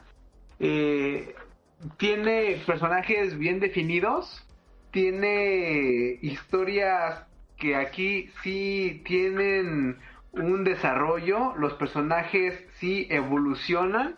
La verdad es una muy buena película la original de los 80 Top Gun porque al final te muestran a una persona que se cree don don Juan de las Pitas y pues le da un, le, toca vivir un pedazo de realidad y tiene que crecer y en realidad esta película de Top Gun de Cruz de los 80 es una película que te muestra el camino hacia el crecimiento personal de, de Maverick en donde eh, pues sí debe de, de, de, aprender cosas y las lecciones que da la vida son muy valiosas y pues al final tiene que enfrentarse a muchísimas complicaciones para salir avante y ser el triunfador. América number one, America first, America first. Y a mí sí me gustó, de hecho es bastante emocionante esta película. Yo la vi desde la primera vez que la subieron ahí a Netflix, eh, por primera vez sin cortes comerciales y sin editar de Canal 5. Entonces, eh, la película es bastante buena, es muy, muy buena Top Gun. Eh, si la pueden ver, eh, pues no se la pierdan. Sin embargo, esta segunda parte, ¿sabes qué lo, fue lo que yo sentí un poquito de repulsión? Es, y esto ya sucede con todas las películas, por menos de este 2022, que se están estrenando eh, exclusivamente en cines, no de forma híbrida de plataforma de streaming con cine, sino que, que te las ponen como el espectáculo de, de la experiencia de ir al cine en pantalla, ya sea gigante IMAX o bien pantalla eh, colosal, entre comillas, comillas, con sonido Dolby Atmos, ¿no? O con algunos efectos especiales como las Screen X o las 4DX. Eh, fue lo que a mí me causó un poquito de repulsión de que veías Top Gun Maverick hasta en la sopa y dices, ya, por favor, o sea, sí te, te entiendo, ¿no? Que estás desesperado que la gente vaya al cine a ver la película, pero así para que este mm, mm, le, quieras poner valores que no tiene, eh, la verdad no, no me agradó. Mira, simplemente estamos, estamos hablando de lo mal que fue la película de Jurassic World Dominion.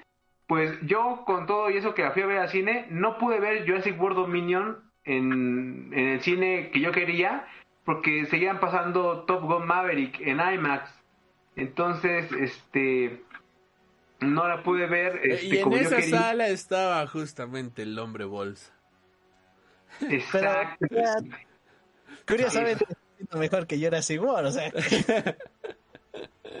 y, y, lo que pasó es que tuve muy buena suerte para poder conseguir boletos en Cinépolis, que es donde yo quería verla este, la, la, la, aplicación se les caía a cada rato, no todos los cines actualizaban cartelera, este, no sabías, este, lo, los horarios estaban desincronizados, o sea, traía Cinépolis un pinche des, de, un desgarriate. Con, aquí yo la vi bien, Con línea, o sea, yo veía ahí gente quejándose de, ay, compré boletos para ver Top Gun con toda mi familia y me cobraron seis boletos y no me dieron nada, ¿no? Y cuando fui, este, y cuando hablé por teléfono, me dejaron colgada media hora y nunca me contestaron. Y cuando me contestaron, me colgaron, ¿no? Este, entonces, bastante desanimado de ir a ver la película de Top Gun Maverick al cine por todas las fallas que estaba teniendo Cinepolis, tanto en aplicación como en pantalla. Y ya dije, bueno, ya, ya, ya lo que voy a hacer va a ser ir directamente al cine. Y dije, bueno, puedo que, aprovechar. yo me acuerdo que se volvió hasta tendencia, ¿no? En redes sociales, que hasta salió así que querían este comentar, digo, no sé si sí procedió, ¿no? Una denuncia profeco o algo por el estilo, porque no les daban respuesta ni nada. Ni me acuerdo de eso. Sí, fue, fue este año, ¿no? Porque la, la polémica de del Cinépolis, como, como no sé si te acuerdas, ¿no? Cuando se caía la plataforma con los estrenos, por ejemplo, de Spider-Man y eso. Sí, sí. Hubo una, un momento en el cual cine, la aplicación de Cinépolis falló y que mucha gente se, se estaba quejando muy cabrón de este asunto, justamente. A lo mejor y te pasó a ti por esa época, mi querido Sangrons. No, me, no me pasó porque tengo que yo dejé de ir bastante al cine con todas las plataformas que, que tenía acceso. Pero sí, o sea, yo estaba viendo que la gente decía, es que compré boleto y, no jaló la compra, los volví a comprar, me cobraron dos veces y no, no había ningún boleto, ¿no? Entonces, gente que compraba y no les daban el boleto, o les cobraban doble o sí. O, o todavía compraban el boleto y ya cuando la compra se realizaba, pues se daban cuenta de que era otro horario y a veces hasta otro cine y dices, no manches. Yo no tuve ese problema. Entonces, para, para de el día que, que decidí ir a, a, a un cine que no fuera IMAX, dije, bueno, voy a ir a Cinépolis de Parque Toreo, creo que se llama, porque era la única, el único complejo que en sus mejores salas tenían las dos, tenían tanto Jurassic World Dominion como Top Gun Maverick. ¿Qué es lo que pasa con, con, con los otros complejos? O quitaban este Jurassic eh, World para poner Maverick, o dejaban Maverick y ya no ponían, o sea, traían un desgarrete en la programación, o sea, no, no entiendo la verdad, tantas salas que tienen y hacían un desmadre. Y de puro casualidad encontré que en Toreo sí tenían, este, así que micha y micha, ¿no? O sea, una función Jurassic World, otra función Top Gun. Una función Jurassic este, World y otra función este, Top Gun. Dije, ah, voy a armar mi, mi maratón y voy a ver las dos películas. Y el día en que se tenía que actualizar la, la cartera, más se actualizó. Y dije, ah, es el demonio, ya no voy a ver nada. Y, Bien y pues la- que la subieron a Star Plus. Dijeron, ah, ya la subimos a Star Plus, ah, pues la voy a ver. Y entonces este, la disfruté en mi casita en formato IMAX, en mi teatro en casa, y la verdad, bastante agradable, pero, pero, pero no, no se siente igual que de los ochentas, porque aquí sí efectivamente te doy la razón. Bueno, Arrimur sí es un, plan, un panfleto, pero aquí sí ya descarado de USA Number One, porque te digo que la primera de Top Gun era el desarrollo de este personaje, o sea, cómo llega, cómo se cree Don Fregón y en realidad no es tan fregón como él pensaba, tiene que aprender humildad, tiene que aprender a trabajar en equipo, hasta uno de sus mejores amigos pues le, va de la fregada, tiene que madurar, obviamente ahí la como buena película gringa es salva al mundo y conquista a la chica, pues sí se queda con la chica y qué chica. Y, y al final del día pues él supera sus obstáculos, así que supera sus límites y plus ultra y es una feel good movie, sales muy feliz de, de, ver esta cinta de Top Gun y Top Gun Maverick es como que, ah, no, aquí mira, gobierno malo, ser malo, este, no, eh, USA number one, llevar democracia a ese país malo, ¿no? Hay que destruirle sus cosas. Entonces, la injerencia gringa al por mayor y dices, ah, ya, por favor, bájenle a su panfleto gringo, este, que, este colonialista, ¿no? Y, pero, pero, lo que, lo que nos, lo, lo poquito que no es tan, tan USA number one es disfrutable porque aquí es este Maverick tiene que ser tiene se, se reta a él mismo entonces como que aquí no hay eh, una evolución es es, soy Top Gun Maverick Don Chingón y acabé siendo Don Chingón, ¿ven? Les dije atentamente Don Chingón. Entonces, aquí pues no aprendió nada. O sea, este no aprendimos nada de nada. Es que ya, yo lo veo más en el aspecto de que pues ya no tenía que aprender nada. O sea, ya era, él era muy bueno, por eso lo llaman, porque, o sea, a ver, es el único que está vivo de tu unidad, porque el otro cuate, tu compañero está, el, hay uno que está muerto y hay otro que no va a poder otra vez conducir un jet. Entonces, pues, eres el mejor. O sea, por eso te llamamos, no vas a llevar al peor, vas a llamar al, al mejor. En ese yo, en ese yo sí lo veo así como de que, pues, por eso lo llaman, porque es el mejor. Y ya Sí, lo demás ya, y ya lo demás es, es, es lo que, lo demás es lo que me gusta, porque en sí ya no es de, ya no es de Maverick, o sea, se llama Top Gun Maverick porque, pues el cuate es el es Tom Cruise, ¿no? Y es, vamos a llamar así, el protagonista. Pero curiosamente, a diferencia de la uno en la cual tiene amigos, compañeros, se va al bar y todo eso, pues aquí tiene que resolver sus asuntos. O sea, vale la pena estar pensando en, en ser el mejor o ya mejor sentar cabeza. Que al final es lo que pasa en la vida real. O sea, ¿valió la pena todos estos años que te dedicaste a esto? ¿O por qué no tuviste la oportunidad de tomarte un rato, pensarlo y voltear hacia atrás y decir, oye, ¿por qué no lo hice? O sea, es más una película de vamos a acabar esto y, y estas son las consecuencias de, de lo que ha pasado. O sea, saldar las cosas que son, porque igual, pues, el, el otro protagonista, este, el de Whiplash, pues es el hijo del que murió en la 1. y se queda así Maverick. de que- se, queda, se queda Maverick de que no manches, o sea. Yo, yo quería que no tomaran este mismo rumbo, pero pues el cuate está aquí, pues, híjole, ok. Vamos a ver si de verdad eres, eres bueno o nomás estás aquí porque crees ser bueno.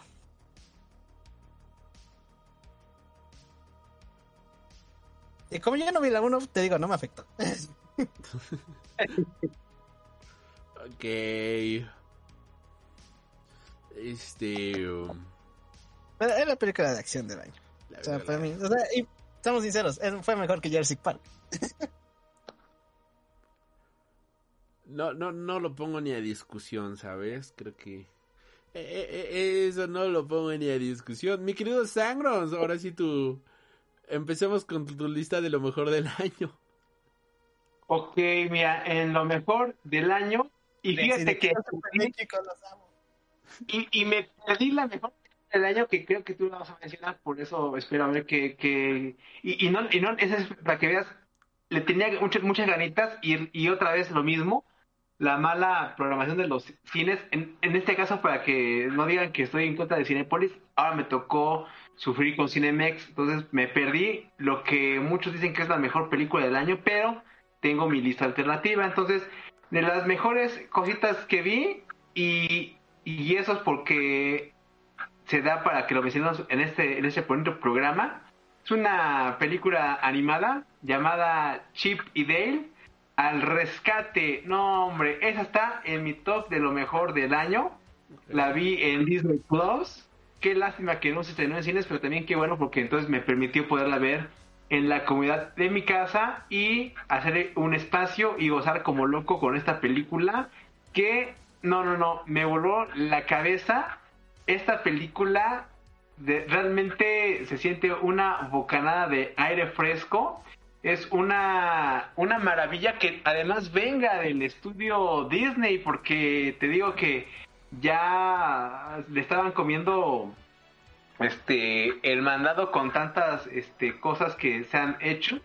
Y vea desafortunadamente no he visto la de el gato con botas que yo creo que se la mata o cualquier otra cosa que sea de animación pero no la, no la he podido ver ahorita pero este desde los avances de el gato con botas pues sí este se ve que es una animación soberbia Está Pero, muy pero, pero, buena ¿qué la animación del gato con botas.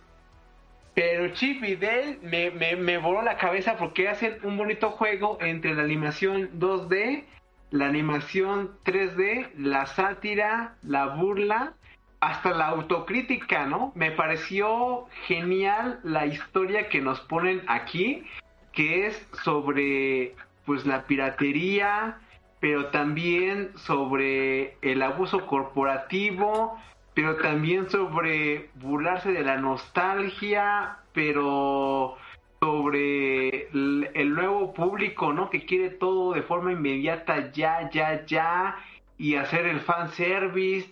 No, no, no, es una película bastante inteligente que realmente, si no la han visto, véanla, yo se la recomiendo. No, no tiene, así que tiene garantía sangre esta película de Chip y Dale. La verdad, así como dice ese chico, bueno, ese señor con barba prominente y anteojos, luche por verla, chéquela. La verdad, es una de las películas más divertidas del año. Yo estaba, mira, este, así que no, no le importa a tu público de Freedom News, pero esa película regresé de la muerte de poderla ver porque me, me operaron de emergencia por la vesícula biliar. Y créeme que estaba yo recién operado y, y así que e- esta película hasta me dolió verla porque estaba muriendo a carcajadas y me dolían los puntos de la operación. Está divertidísima, no tienes idea cómo la gocé y cómo O sea, la literalmente te dolió verla. Sí. Ok. Bien, bien, fíjate que Chip and Dale la tengo así como de mis favoritos. O sea, no mis favoritas, pero sí una grata sorpresa.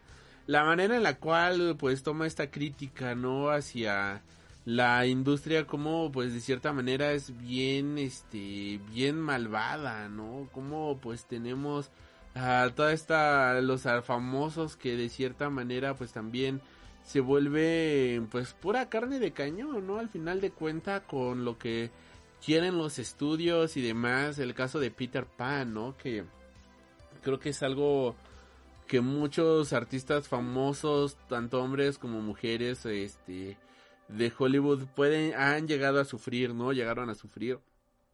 Y está está denso, ¿no? El tema, creo que toca temas demasiado interesantes en tan poco tiempo y lo hace de una manera bastante buena. Y esto sin dejar el humor, sin dejar la nostalgia y sin ser un buen producto cinematográfico, ¿no? Y esta es una de esas películas que puedes volver a ver y dices, ah, ok, ya el tema sorpresa, el tema nostalgia, quizás ya no me importa tanto como la primera. Ahora me importa más meterme a la trama y funciona porque la trama sigue siendo buena, ¿no? Y eso es lo que hace una buena película, que se siga manteniendo a pesar de tener dos, tres visionados, ¿no? Que no solamente sea la nostalgia ni el fanservice, sino que sean sostenidos por una buena historia y eso es algo que Shipping Dale creo que al rescate hace de muy buena manera. Eh, pues bueno. Este, hombre bolsa, nada, nada, nada que agregar.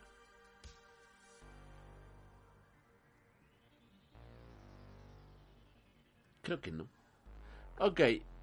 Este, Sangron, sí me oigo, ¿verdad, tío Sangron? Sí, está bien buena. Ok, dije, ok, quizás ya no me estoy escuchando. Pero, ¿Qué? ok. No, sí. Sí, ok, ok, perfecto. Bueno, pues, este, yo empezando con mi lista de lo mejor del año.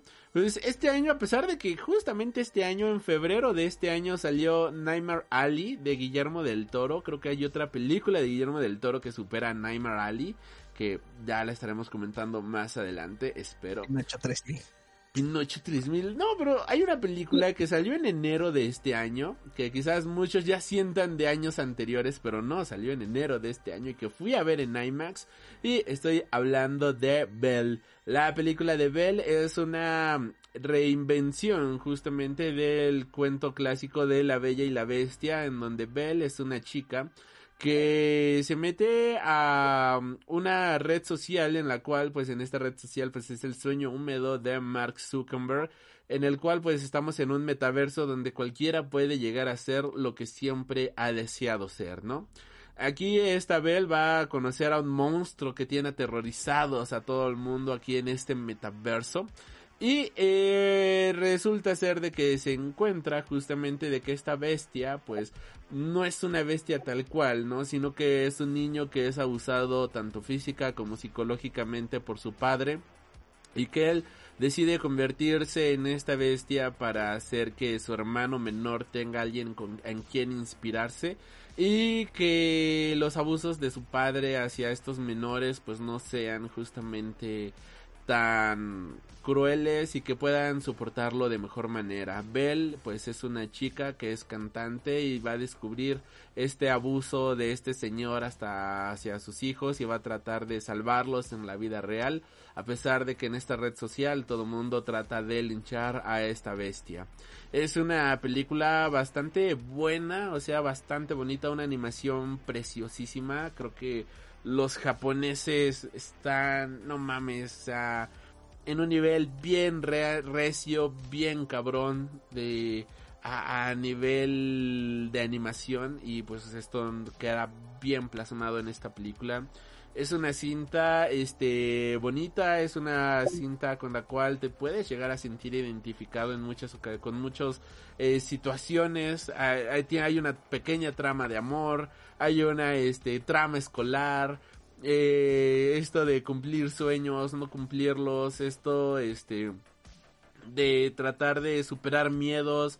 Hay que mencionar también que esta es una película, si bien basada en un clásico cuento, lo reinventa de una manera bastante buena. Belle pierde a su mamá que fallece al salvar a otro niño y entonces esta Belle crece, es que es una chica de preparatoria, pero crece con este pensamiento de que por qué decidió salvar a otro niño que no era ella, ¿no? Y que por culpa de ese niño él perdió a su madre, ¿no? Eh, que se estaba ahogando este niño y su madre decidió aventarse a salvar a ese niño y vemos cómo tiene este conflicto interno, vemos cómo la relación con su padre es una relación bastante mala, como pues realmente no platican, como no se llevan bien, como no logran interactuar bien entre ellos. La música es espectacular, la música es fascinante. Eh, esta historia pues también está basada en una novela ligera, o sea, es una es una película basada en una novela ligera, que la novela ligera es una reinvención del cuento clásico de La Bella y la Bestia. La novela ligera ya la publicaron aquí en México, Panini la publicó en México, está bien, pero creo que la película, aquí en este caso creo que la película es mejor a la novela ligera y es curioso porque tanto el director de la película como el escritor de la novela ligera son los mismos. O sea, creo que está interesante. Creo que él hizo la novela ligera para decir, vean cómo mi, mi historia sí es buena. Y pues sí, le salió bien porque aprobaron la película y creo que es un muy buen producto. Creo que es una película que me sorprendió gratamente. Si no me equivoco, ya está disponible en HBO eh, para que le den un vistazo. Ya sea a la novela ligera o ya sea a la película en HBO.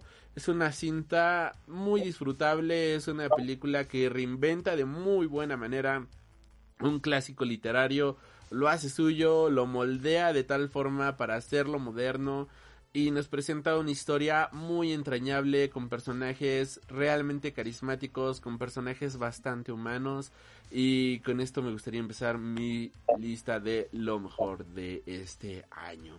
Este, señor Bolsa, bueno, si no hay nada más que comentar, señor Bolsa, ¿con qué nos vamos ahora? ¿Qué nos vamos ahora? Nos vamos con... Pues una película que me gustó, la verdad. O sea, no, no quiero decir que este de... Es la mejor película del universo, no. Pero estuvo bien, me, me gusta esta eh, nueva ola, por así decirlo, de películas animadas. Eh, no espero que le... O sea, yo quiero que gane Pinocho, mejor película en animación, por el trabajo que se hace más que por y más que nada por el por todo lo que conlleva hacer una película stop motion y todas las películas stop motion que nunca ganaron un premio pero que se los merecían. Eh, pero esta película me gusta también. Y si gana pues eh, sabemos que ganó porque es Disney no pero me gusta. Turning Red. eh, Turning Red Ah, también la traía, qué bueno que la mencionas ahorita, así ya puedo mencionar otra. Eh, esta película que no salió en cines fue salida de Disney Plus. Eh, Turning, Turning Red. Que creo que no hay una, no hay un, el título no se dobla al español, creo que no hay una versión en español de título. ¿O sí? rojo. Rojo, ¿no? Sí, así, eh, yo la vi anunciada como rojo. Ah, yo siempre dije, el, el mapache ese rojo.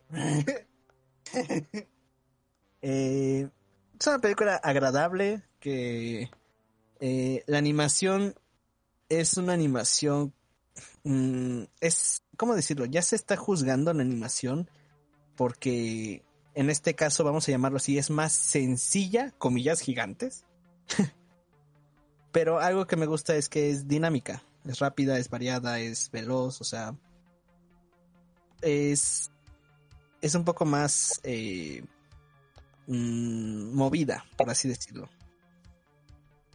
Y es lo que me gusta. Además de que esta nueva ola de películas animadas es, es interesante verlas.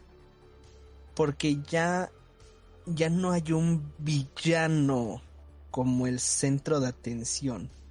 Ya no hay un malvado como Gastón, como Úrsula, como este de Ramsés, como todos los villanos de las películas animadas, ¿no? De que, oh, sí, este de... Somos los malos, que hasta hay una broma de eso, ¿no? De que termina una película animada, los protagonistas cantando y el villano en la cárcel, así, voy a volver y esto... Pero los protagonistas ahí bailando en una fiesta, ¿no? así como Shrek, como Hotel Transilvania, así como acaban esas películas. eh, pero ya esta nueva, nueva ola de películas animadas ya no te lo ponen así. Eh, el villano ya no es parte de la historia, sino que hay problemas más importantes y vamos a llamarlos así, más reales, que hay detrás de una película. O bueno, hay detrás de nuestros protagonistas. O sea, nuestros protagonistas también sienten, tienen ideas, tienen este emociones, quieren conocer, explorar. Y me gusta esta película porque pues las niñas actúan como niñas. O sea, me da risa porque, ay, es que exageran mucho yo, bro. O sea, todos tuvimos nuestro momento de exageración con algo. Algunos se llaman boy bands, algunos se llaman lucha libre, de fútbol, videojuegos. Todos tuvimos una obsesión. Todos llegamos al momento de obsesionarnos con algo. Así que, por favor. Y lo seguimos teniendo. Y lo seguimos teniendo algunos. O sea, y si no lo tuviste, pues, qué mal. Porque creo que era parte de la vida también. Es parte de crecer, Timmy. O sea, tener una pequeña obsesión en algo. O algo que te haga gritar, emocionarte, disfrutar. O sea, no necesariamente una persona, un acontecimiento. Un deporte. O algún medio. Ah, un deporte, algún medio, cine, lectura, no sé. O sea, siempre tenemos algo. Y esta película lo demuestra bien y me encanta eso. Que aquí los personajes actúan como conforme a su edad. O sea, no se creen genios de que ah, vamos a, a pensar así, a filosofar, pero tampoco se creen tontos de que, ah, sí, este, de, no, no sabemos qué hacer. Eh, o sea, tienen idea y saben cómo moverse, ¿no? Aparte de que la película trata de más cosas de esta onda de tradiciones familiares, de esta onda de la pubertad, de crecer, de conocer, de experimentar cosas que antes te decían que no platicaras, que estaba mal decir las cosas, que sentías, que te gustaban. Y ahora ya tienes que hacerlo, porque, hey, oye, pues es normal. Eso es lo, lo, lo bueno, lo genial de estas películas, que ya, o sea, la verdad, la mejor ayuda de, de estos personajes sería un psicólogo o una psicóloga, porque eh, es lo que muchos necesitan. eh, al final de cuentas, es una película que me gusta, es entretenida, es divertida, es, es, es un poco, no voy a decir innovadora, pero se atreve a dar un poco de más de lo que de lo que muchas películas animadas quieren ofrecer. O sea, ¿quieres un Minions? ¿O quieres un Turning Red? Hasta la pregunta dirías, dices, ay, pues obviamente quiero lo mejor, ¿no? Quiero cuestionarme, no quiero ver otra vez esas cosas amarillas que dan vueltas y vueltas y vueltas. ¿Qué es eso? Yo, yo defendería eso? Minions. no fue mala, creo que da lo que promete, es entretenimiento puro, directo y a la cabeza. Turning Red te desafía un poquito más. Bueno, te desafía muchísimo más.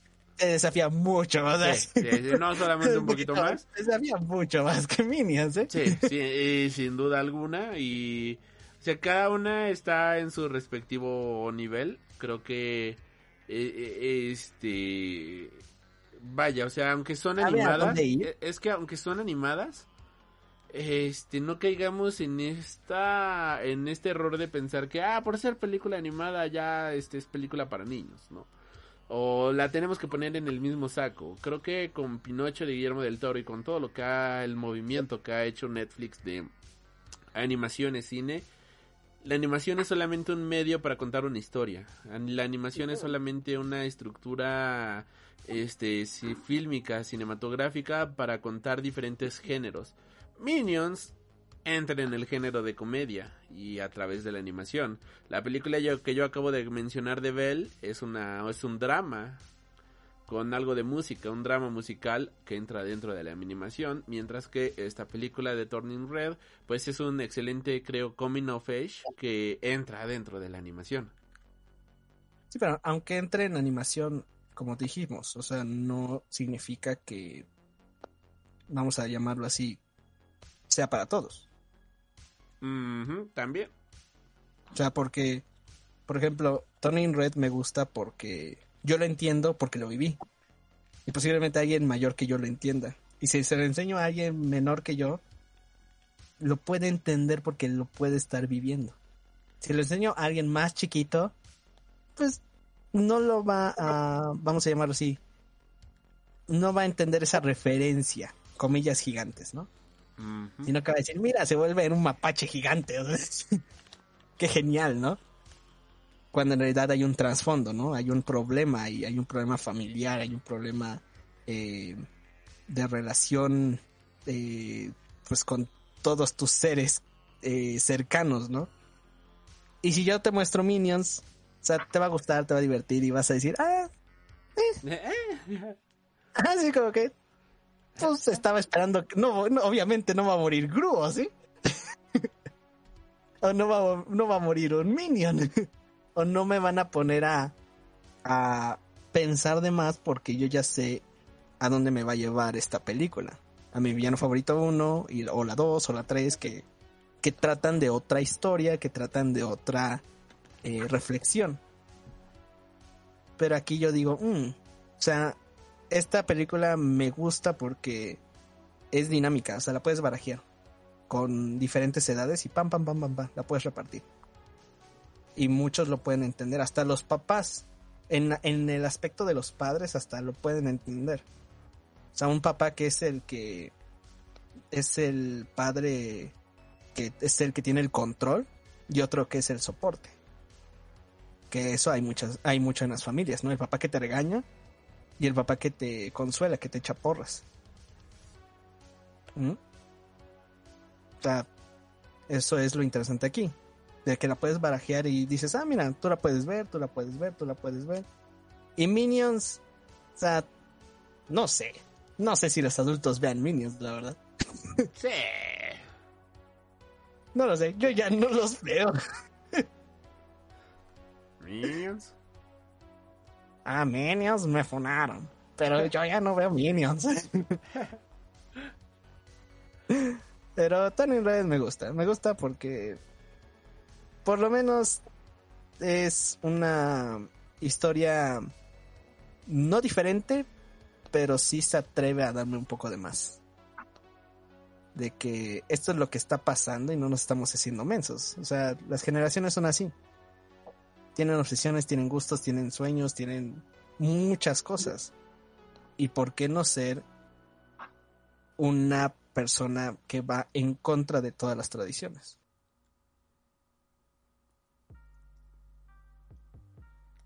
Sí. Entonces, me gusta.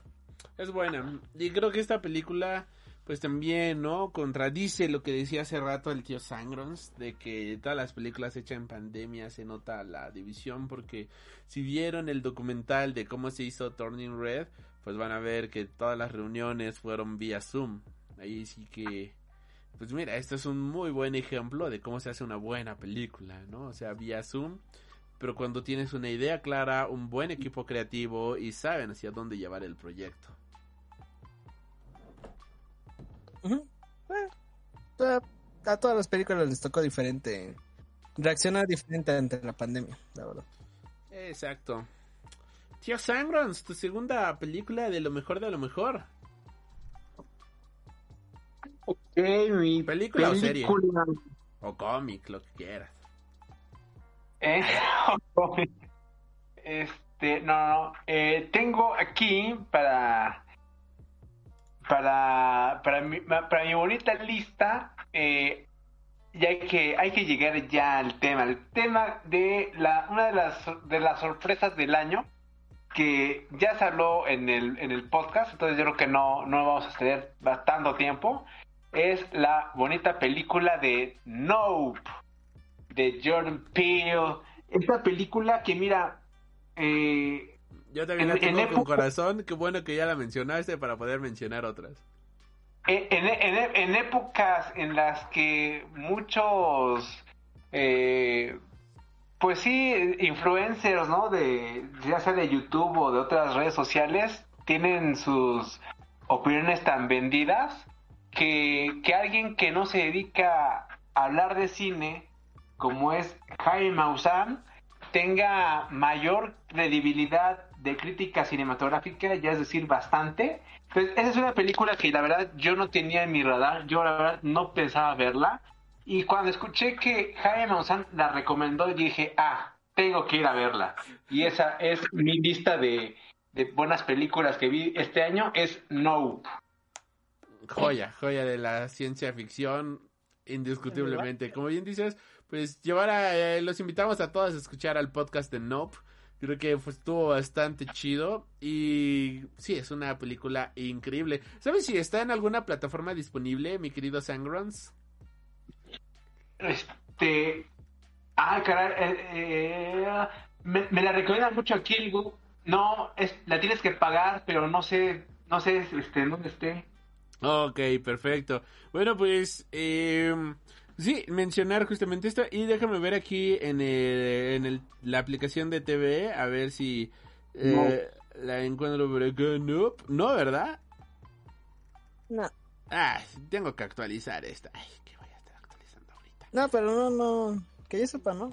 Ok, bueno, pues mi siguiente película, mi segunda película recomendación, pues no va a ser una película, va a ser una serie que aquí, este, es que tengo tantas cosas buenas de las cuales hablar, pero quiero mencionar una película y una serie, que a las dos las tengo a la par y por la temática que manejan, la voy a mencionar a la par.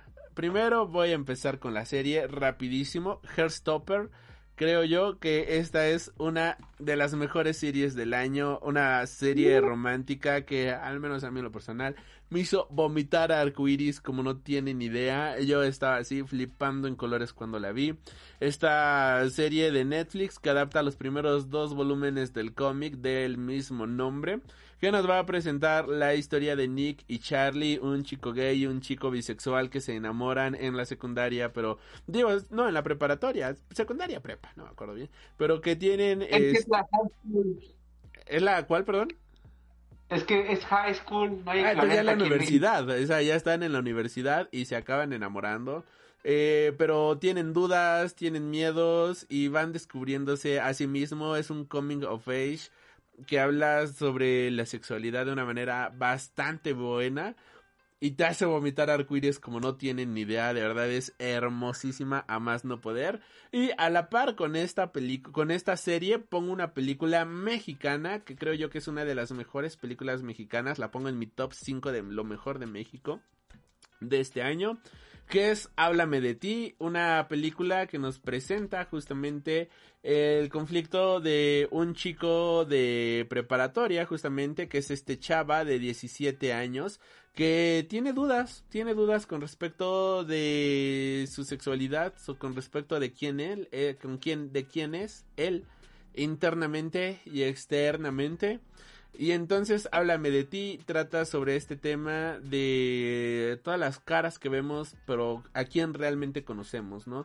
¿Alguna vez te has detenido a preguntarle a tu mejor amigo, a tu padre o a tu madre, háblame de ti, quiero saber de ti? Porque podemos vivir abajo del mismo techo, pero no nos conocemos realmente, o sea, en muchas ocasiones no nos no sabemos quién eh, con quién vivimos, con quién convivimos, podemos saber cosas banales y superficiales. Eh, por ejemplo, aquí pues si bien sabemos cosas unos de los otros, pero no sabemos exactamente bien por qué luego está pasando una persona, luego no sabemos exactamente bien por qué pasa este alguno de nosotros, ¿no? Parte del equipo de Freak Noob News. Y también culpa mía que nunca me he puesto a preguntarles, ¿no? Háblame de ti, ¿qué te está pasando? ¿No? Pues esto es la pregunta que lleva esta película a un nivel bastante interesante. También es un comic of age. Ambas películas, digo, tanto película como serie, bastante buenas. Así que dos comic of age, dos películas este con representación LGBT, bastante buena, bastante este digna, diría yo y productos que realmente valen muchísimo la pena darles un vistazo. Este, que te van a alegrar, que te van a hacer pensar y que creo yo que van a disfrutar muchísimo. Estas las pongo en mi como mi segunda recomendación de lo mejor, de lo mejor, de lo mejor del año. Este, no sé, ¿alguno de ustedes vio alguna de esta serie o película? ¿Quieren comentar algo? O ya nos vamos a la tercera recomendación del tío Bolsa. No, claro que sí, esta, esta serie de Heartstopper está bien bonita y ahí en Netflix también ya hablamos de ella y véanla, véanla, vale, vale mucho la pena. Es, es, lo más cursi que yo he visto en mi vida, así como Los Simpsons, ¿no? Ay, amigo, parece que viste mi mente. Parece que realmente este, me estaban espiando porque cualquier cosa que yo quería que sucediera, sucedía en la serie, entonces me dejó bastante complacido. Manita arriba. Yo le diría doble manita arriba. Y una carita vomitando arcoíris. sí, qué bonita, qué bonita está. Entonces, pues, tu tercer, este, tu tercer lo mejor de lo mejor, mi querido hombre bolsa. Mi tercer lo mejor de lo mejor. Me gusta mucho. Me gusta decirlo así como para que la adivinen. okay. eh, hay una serie que me gustó Obi-Wan Kenobi. Que sale en Disney Plus. Obi-Wan Kenobi. Que yo dije, ay, qué padre. Porque yo no, yo no, yo no era tan fan de este personaje. Es más, hasta siempre se me hizo un personaje muy de segundo, de tercer nivel. Yo dije, ah, sí. Obvio. Oh, Moon Knight. Y exactamente. y vi la serie y me encanta, me encanta este de Moon Knight. El Caballero Luna se me hace una serie eh, estupenda. No se me hace, ¿cómo decirlo? O sea, es la mejor serie del universo y de los universos. No, o sea, es una muy buena serie.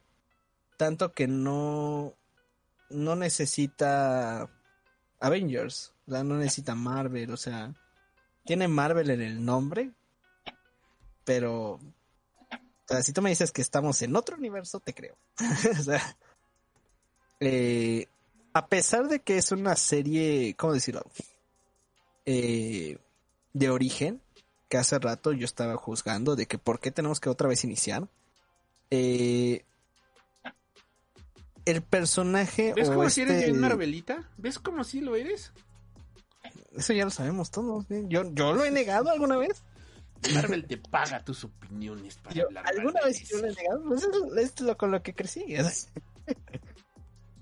eh, pero sí, muy Marvel. Es que este año, o sea, sinceramente yo estuve en casa todo el tiempo y si tú me, si alguno de ustedes me dice, vamos a ver una película, yo, o sea, estaba en casa y lo que veía eran las plataformas. o sea, tengo más películas en mi repertorio, pero en este año no pude ver muchas que quise ver. O sea, quería ver cuál este de Driver Drive My Car, que fue nominada. Drive My Car. Ajá, y no la pude ver. Igual hay otras que quise ver y ya no pude ver. Está en movie, joven. Ya véala en movie. Pero no tengo movie. Ya contrate movie, joven. Págame movie. Ahí para todos los que están aquí, pues cáiganle con sus donaciones para que el joven hombre, hombre bolsa se pueda contratar movie. Dimos cuenta. Eh, eh, pero no, no tuve la oportunidad, pero lo que pude ver, pues me gustó, ¿no? Y por algo lo vi. Eh, Moon Knight es, es una serie que me gusta, que sí es una historia de origen otra vez, vamos a hablar de esto. Pero el personaje es Oscar Isaac, que es este de este actor que mueve a, al personaje de Moon Knight y a todas sus personalidades, pues es la razón por la que la serie es buena. Y me gusta mucho esa interacción entre Moon Knight y Konshu. Igual esta chica que se me olvida el nombre de esta, de esta, De ella. su- ajá, de ella, de su esposa, de, de la serie obviamente, ¿no? Sí. de, de la otra protagonista es este de igual es, es, un, es un buen aditamento Ethan Hawke aparece o sea Ethan Hawke que ese año eh, había hecho este teléfono negro teléfono rojo Black, Black Phone. Black Phone este negro. sale aquí en otro papel y puedes ver que el cuate es, es muy versátil Eh, y es una serie que me gusta porque no depende del universo de Marvel, es su propio rollo y la verdad, sí sentías una cierta, no voy a decir conexión, pero te interesaba mucho saber qué es lo que estaba pasándole a, a nuestro protagonista. O sea, a tal grado de que fue el penúltimo capítulo, el antepenúltimo, que fue el de la bomba, en donde explota todo, en donde se revela todo el, el giro. Y te puede pegar o no, pero sí puedes entender lo que está pasando y hasta dices, híjole, pues puede ser una serie de superhéroes, pero no está tan fuera de la realidad, ¿eh? O sea, no está tan fuera conocer a alguien así, que lleva sufriendo tantos años y que quiere como que olvidar eso, que quiere... Ay, ¿cómo se podría decir? O sea, Superar, ¿no? El- O sea, superar es aquella etapa y lo Ajá, hace de tapar una... el sol con un dedo, o sea, que no se puede. O sea, y la única forma en que él puede superarlo es, ¿sabes qué? Tengo que tener otra personalidad. Y esa otra personalidad es la que, ah, sí, estoy sonriente y esto pasa. Y oye, mamá, ¿cómo estás? Oh, sí, salí del trabajo y todo eso. Y dices, no manches. O sea, no puede aceptar su realidad. Y eso pasa muy seguido. Es más, yo acabo de jugar un juego, Persona 5, que trata también de eso. O sea, de que las personas no aceptamos la realidad en donde, en donde estamos. Queremos que todo sea diferente, queremos que todo sea feliz, contento, pero sabemos que no podemos. Y tenemos que enfrentar las cosas y tenemos que seguir adelante y tenemos que luchar. Y nos va a doler y nos va a pegar, pero no hay otra forma de hacerlo. Tenemos que aceptar las cosas y continuar. Entonces, es una serie que está muy buena. O sea, igual hicimos podcast de esa serie. Para que lo Entonces, vayan a no escuchar. Ajá, la pueden escuchar, no hay nada más que decir. Moon Knight, recomendado.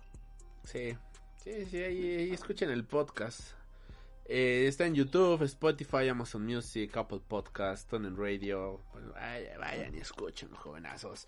Eh, mi querido Sangrons, tu tercera recomendación.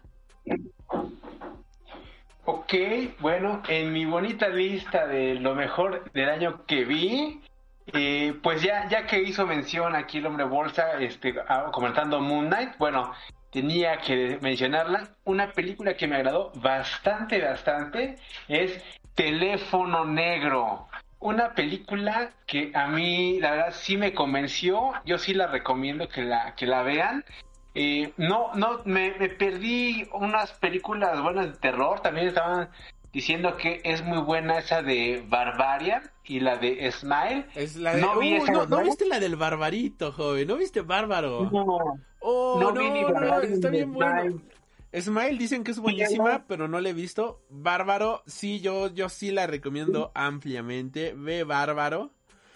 Es una, es, yo la pongo como una de las joyas así de, no esperaba nada de esta película y cuando la vi fue de, no mames, me voy de nalgas de lo buena que estuvo.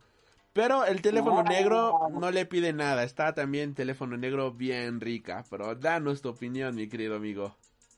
Sí, y Teléfono Negro me gustó, me gustó bastante. Este, creo que eh, hay, hay cosas que me perdí y no sé por qué. Por eso de, de Barbarian, ¿en dónde está? ¿En Netflix? Ah, Tú sí que ahor- ahorita habla y yo ahorita veo en qué servicio está. Y, y la de Teléfono Negro, esa la vi en, este, en Star Plus, creo que sí, o... Sí, eh, sí, bueno, la, vi, la vi con mi padre en su casa, entonces no recuerdo que, en qué sistema la vimos, pero sí, este, y es lo que estaba viendo, que es como que lo, lo híbrido, ¿no? Ya en este año 2022, ya no importa si te lo pierdes en el cine. Bárbaro está en. Star Plus. ¿Barbarian? Sí, Ah, entonces la voy a poner en mi lista de que la tengo que ver, porque la tengo que ver. Fíjate qué, bueno, ¿eh? Es que tengo mi lista, mi- así que así como la pila tóxica, yo tengo mi lista tóxica de muchísimas cosas que me que no me he puesto al día por ver. Entonces la, mira, voy a, la la voy a de- poner. Smile está en Paramount Plus, pero no sé en quién tenga ese Paramount Plus, pero ahí está. No, yo no tengo Paramount Plus, pero sí, teléfono negro, que también ya hablamos de esto en el, en, en el podcast, se mencionó, se habló de ella, que es una película bastante agradable, me gustó mucho, me gustó mucho la visión que tienen este aquí para mostrarla, es como que eh, magia, pero también es terror, pero es cosas este psíquicas, pero también es eh, la desesperanza. Eh, yo la verdad no sabía ciencia cierta si iba a ser la película, la clásica película slasher de el asesino loco con su cuchillo, o realmente si era una película paranormal, o si al final iba a ser una película de fantasía de, ah, era, era el espíritu bueno que siempre estuvo ayudando, este, pero la verdad, esta película de, del teléfono negro explora muchísimas cosas y está bien buena. Es una mezcla entre Norman Bates con el ente, pero con Poltergeist. Pero no, no, no, está bien loca la película, está bien buena y está, sí está bastante cruda. Esto es, bastante cruel la película, porque al final, pues las víctimas son niños y dices, güey, ¿qué? No, no, no, es increíble. El teléfono negro es un que, que hay que ver en este, en, en próximas, este, eh, ¿qué, se- qué se puede decir? Maratones de, de, de De películas. Halloween, ¿no? Sí, sí, sí. Si no la han visto también luchen por verla, está buenísima. Ah, sí, es una joya. ¿Tú la viste, mi querido hombre bolsa? ¿Teléfono negro? Sí. Sí, está buenísima, ¿no? ¿Podcast de teléfono negro? Ah, no, no me acuerdo. pero- Perdón, es que hemos hecho tantos podcasts, pero... Pero sí, ya, esa sí la vi, me gusta igual. Es más, la, la iba a decir después de esa, pero ya, ya le dijeron. que Ya la dijimos, qué bueno. Fíjate, Ajá. ahora... Sí, es una película que, que me gustó. O sea, la verdad, sí es una película que, que valió la pena verla. Y fue muy ex- es muy extraña esa clase de películas porque se pierden. Regularmente esas películas se pierden por el mar de películas que hay luego. Pero curiosamente llegó en el momento adecuado. O sea, no pasó como, como regularmente pasa, ¿no? Que sale Marvel, DC o cualquier película blockbuster y ¡pum! Se pierde en el mar de películas. Porque es una película, vamos a llamarlo así, de bajo presupuesto, comillas gigantes. No, sí es de bajo presupuesto. Ajá, claro. No, o sea, comillas sí gigantes es. porque es una película de todas formas, ¿no? o sea, bajo presupuesto no está, a veces no es tan bajo presupuesto. Ok. Pero no es una película blockbuster, vamos a llamarlo así. Sí, Mejor. exacto. Y, y lo bueno es que en, en- en el momento en que salió no hubo ninguna otra película que la opacara. Entonces, qué padre que yo creo que la mayoría la vio. Yay. Sí, no, sí, la verdad sí. Sí, sí, qué bueno que tuvo un buen recibimiento, como bien dices. Y pues bueno, yo mi tercer película, pues vuelvo aquí con otra, con otra dupla justamente bien armada. Ahora traigo dos dramas. Buenísimos los hijos de su bendita madre, o sea, joyas cinematográficas que estoy seguro que las vamos a ver en las próximas premiaciones, sí o sí.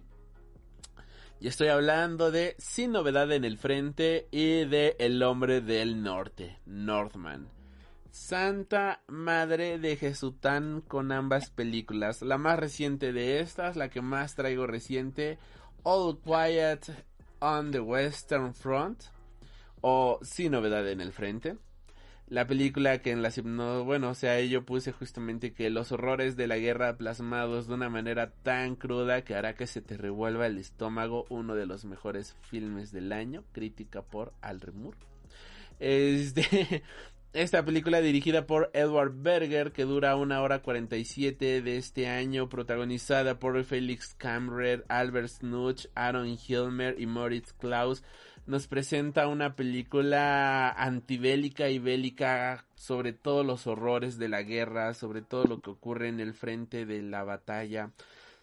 La crudeza, la tristeza, la deshonra, el deshonor justamente de la humanidad presentado, toda la, la podredumbre que hay y la esperanza de tratar de ver el sol al día siguiente y cómo pues al final de, de cuentas la guerra ocurre, la muerte está presente y puedes sentir el hedor de la muerte aunque estás tú viéndolo todo detrás de una pantalla, es una película increíble es una película que ahorita está en Netflix y que de verdad vale muchísimo la pena. Es una película que te revuelve el estómago de maneras que no sabías que se te podía revolver de esa forma. Y que es fascinante en todo sentido. La música, la fotografía, la ambientación, las actuaciones. Es madre de Jesután. Qué maldita belleza. Si no han visto Sin Novedad en el Frente, yo sí la pongo como una de las mejores películas del año. Es una tremendísima joya.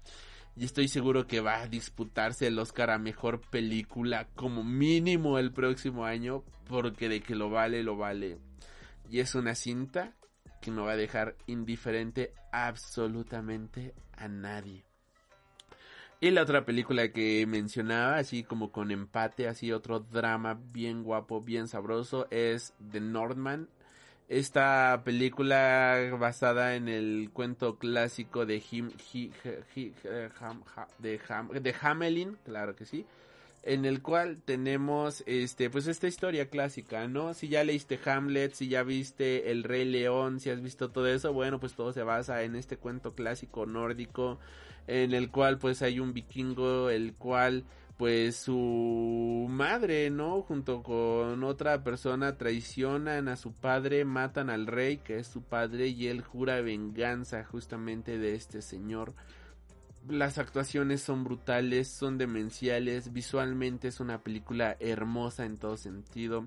Es una película que tú puedes apreciar cada detalle. Las actuaciones son muy potentes, son fuertísimas. Y te mantiene, te mantiene todo el tiempo al filo del asiento, viendo qué está ocurriendo, viendo qué está sucediendo.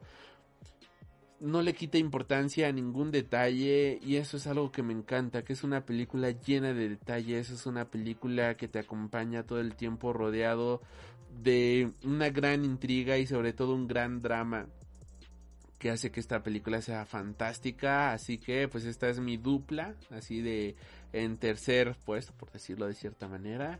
Creo yo que son grandes películas que vale, vale muchísimo la pena verlas.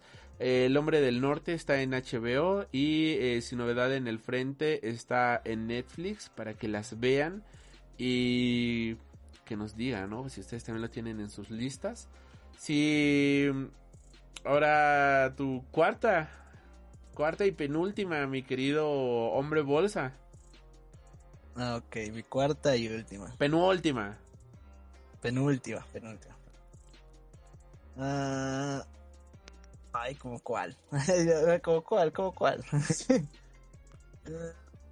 Yo creo que aquí voy a poner una serie que me gusta también.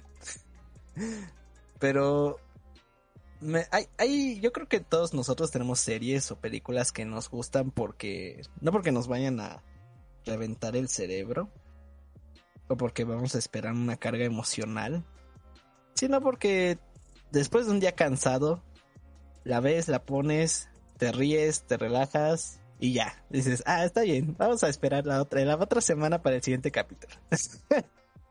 Entonces, a mí me pasaba mucho con, con esta, con esta serie. Hago trampa, no es una, no es live action y es animada, pero pues obviamente no es animada occidental, es una animación oriental. es un anime. y me gusta, o sea, fue la, fue la serie que me hizo sobrevivir este 2022, Spy contra Spy Cross Family. Spy X Family. Spy X Family. Siempre me pregunto esas, esos animes que tienen una X, ¿qué significa esa eh, Así como Hunter X Hunter, ¿es eso? Hunter x Hunter, cazador por cazador, familia, espía por familia, no sé, bro. espía por familia. ¡Qué bueno estuvo! Qué buena estuvo la tía Anja. ¿Cómo se te hizo el capítulo final? La tensión con ese mono, ¿cómo se te hizo todo? ¿Cómo, cómo, cómo? Cuéntame. O sea, acabo de decirlo, es. es una serie que es. eh, es muy buena. Es un, es un anime muy bueno. Es un anime que. Que como yo lo comenté. No, no voy a decir que este es el mejor anime de todos. Otra vez. Eh, pero es de esos animes que quieres ver, que te relaja, que te, lo disfrutas, te ríes, te, o sea, te la pasas eh, agradable, te la pasas eh, divertido si lo quieres ver así. Aún así, a pesar de eso, hay momentos de tensión, hay momentos eh, sentimentales, hay momentos eh, de acción y obviamente hay momentos cómicos. O sea, es una serie que, que tiene un género, vamos a llamarlo así, co- comedia, comillas gigantes, pero se puede ir por otras ramas y te captura bien, o sea, sabe cautivarte, sabe a dónde quiere ir. Y sí, o sea, si no la han visto porque tal vez el anime no es un género para, para ustedes, chéquenla. O sea, la verdad, los va a entretener, los va a, a- la van a disfrutar y pues obviamente estamos esperando. Esto fueron dos temporadas, ¿no? O sea, No, técnicamente. fue una temporada, Ah, o sea, fue una temporada partida en dos, ¿no? Ajá. Ajá, es- esas cosas de Japón que yo no entiendo por qué no sacaron todo junto. Pues es como ahorita My Hero Academia, ya acabó la primera parte de la sexta Ah, temporada y ahorita en enero sale la, la segunda parte. Y Y, ca- amigos, de todas maneras lo estrenan por semana, o sea, no es como Netflix que sacan todo de un jalón, pero bueno, está bien, dos partes. Eh, la primera temporada, muy buena, me gustó. eh, tensión. Es, es, es, es una serie que, que sí te pone tenso. en, en algunas partes hay otras que, hijo, me encanta reírme. Eh, y todos los protagonistas, todo, toda la, la familia, hasta el perro Bond, son muy agradables. o sea, Bondaman. eh, Bondaman, eh, son muy agradables, son muy entrañables y tú esperas que todo salga bien, la verdad. O sea, es, es un manga que todavía sigue en circulación. O sea, no hay final, no es como eh, otros mangas que ya terminaron y ya, bueno, ya sabemos en qué va a terminar el anime.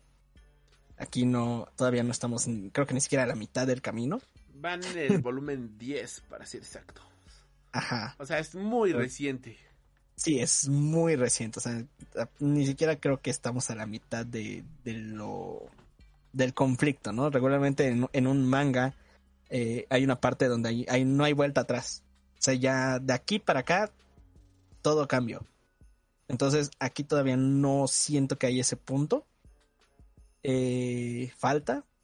Pero pues tú quieres que todos terminen bien, ¿no? O sea, tú quieres que todo acabe bien y esperemos que sí sea, esperemos que, que tenga un final feliz, pero bueno, no vamos a adelantarnos. Por lo mientras, la recomiendo, chequenla. Y, o sea, la verdad, o sea, no todo tiene que ser tan serio, no todo tiene que ser tan dramático. A veces tenemos que reírnos también un poco. Perfecto. Fíjate que estaba buscando con quién hacer podcast de Spy X Family y Chainsaw Man, así que creo que ya vi con quién hacer el de Spy X No he Family. visto nada, me falta ver Ponchita, Pochito. pero este de... Sí, no, pero Pero de- que creo que ya sé con quién hacer el de Spy X Family. Perfecto. de Spy X Family, sí. Va, va, va, hay estufas. Vientos. Eh, mi querido Sangrons, tu penúltima recomendación. Ok, la penúltima recomendación. Bueno, ya, ya sé con qué va a terminar. Entonces, pues no la voy a mencionar. No, a menciónala, pasar- menciónala, voy a la, siguiente. Que este. Creo que. a muchos les, les agradó, pero a mí se me gustó bastante, la verdad. Este es la película de Baz Luhrmann de Elvis. Elvis la pelvis. Fue una de mis películas favoritas que, que vi. Este, me gustó, me gustó bastante. Este, y, y, y lo que omití en la lista de lo peor y de lo mejor de este año fueron las que ya se estrenaron como que por enero febrero, porque se mencionaron cuando, cuando lo del Oscar, ¿no? Entonces, con premios del Oscar, ahí yo creo que se mencionaron mucho de esas películas, pero una de las que me agradó bastante fue la película de Elvis. Este, me agradó bastante, bastante. Perfecto, que, que este año no hicimos, ¿eh? Nuestro especial, bueno, hermano, nosotros aquí en Freak News no hicimos nuestro especial de Oscar. Este, porque fue como, ya, los Oscars, chale. Este, quién sabe si el otro año vaya a ver, pero pues... Sí, Elvis, Elvis Cochón, claro que sí. Como bien decías, ¿no? Esta película la amas o la odias. Fíjate que yo, para mí fue un... Eh. O sea, yo no la amé, no la odié. Para mí fue un completo... Eh. Está bien, está bien. Está palomerona. Pues bueno, ya, ya es todo lo que tienes que decir de Elvis. O sea, tú, Sí, tú sí, rapidísimo, corto a la cabeza, nosotros soltando un chingo de paja y tú, sí, sí, sí, a la chinga de Elvis, ya, lo que sigue. Ok. Sí, sí, que sí está, es- me, me- agradó bastante y porque, mira, desafortunadamente me- este, no, no, no pude ver lo que mucha gente considera que fue la mejor película del año, la de todo en todas partes al mismo tiempo, Ah. arriba y abajo, y afuera, no la vi, entonces por eso hablé de Elvis.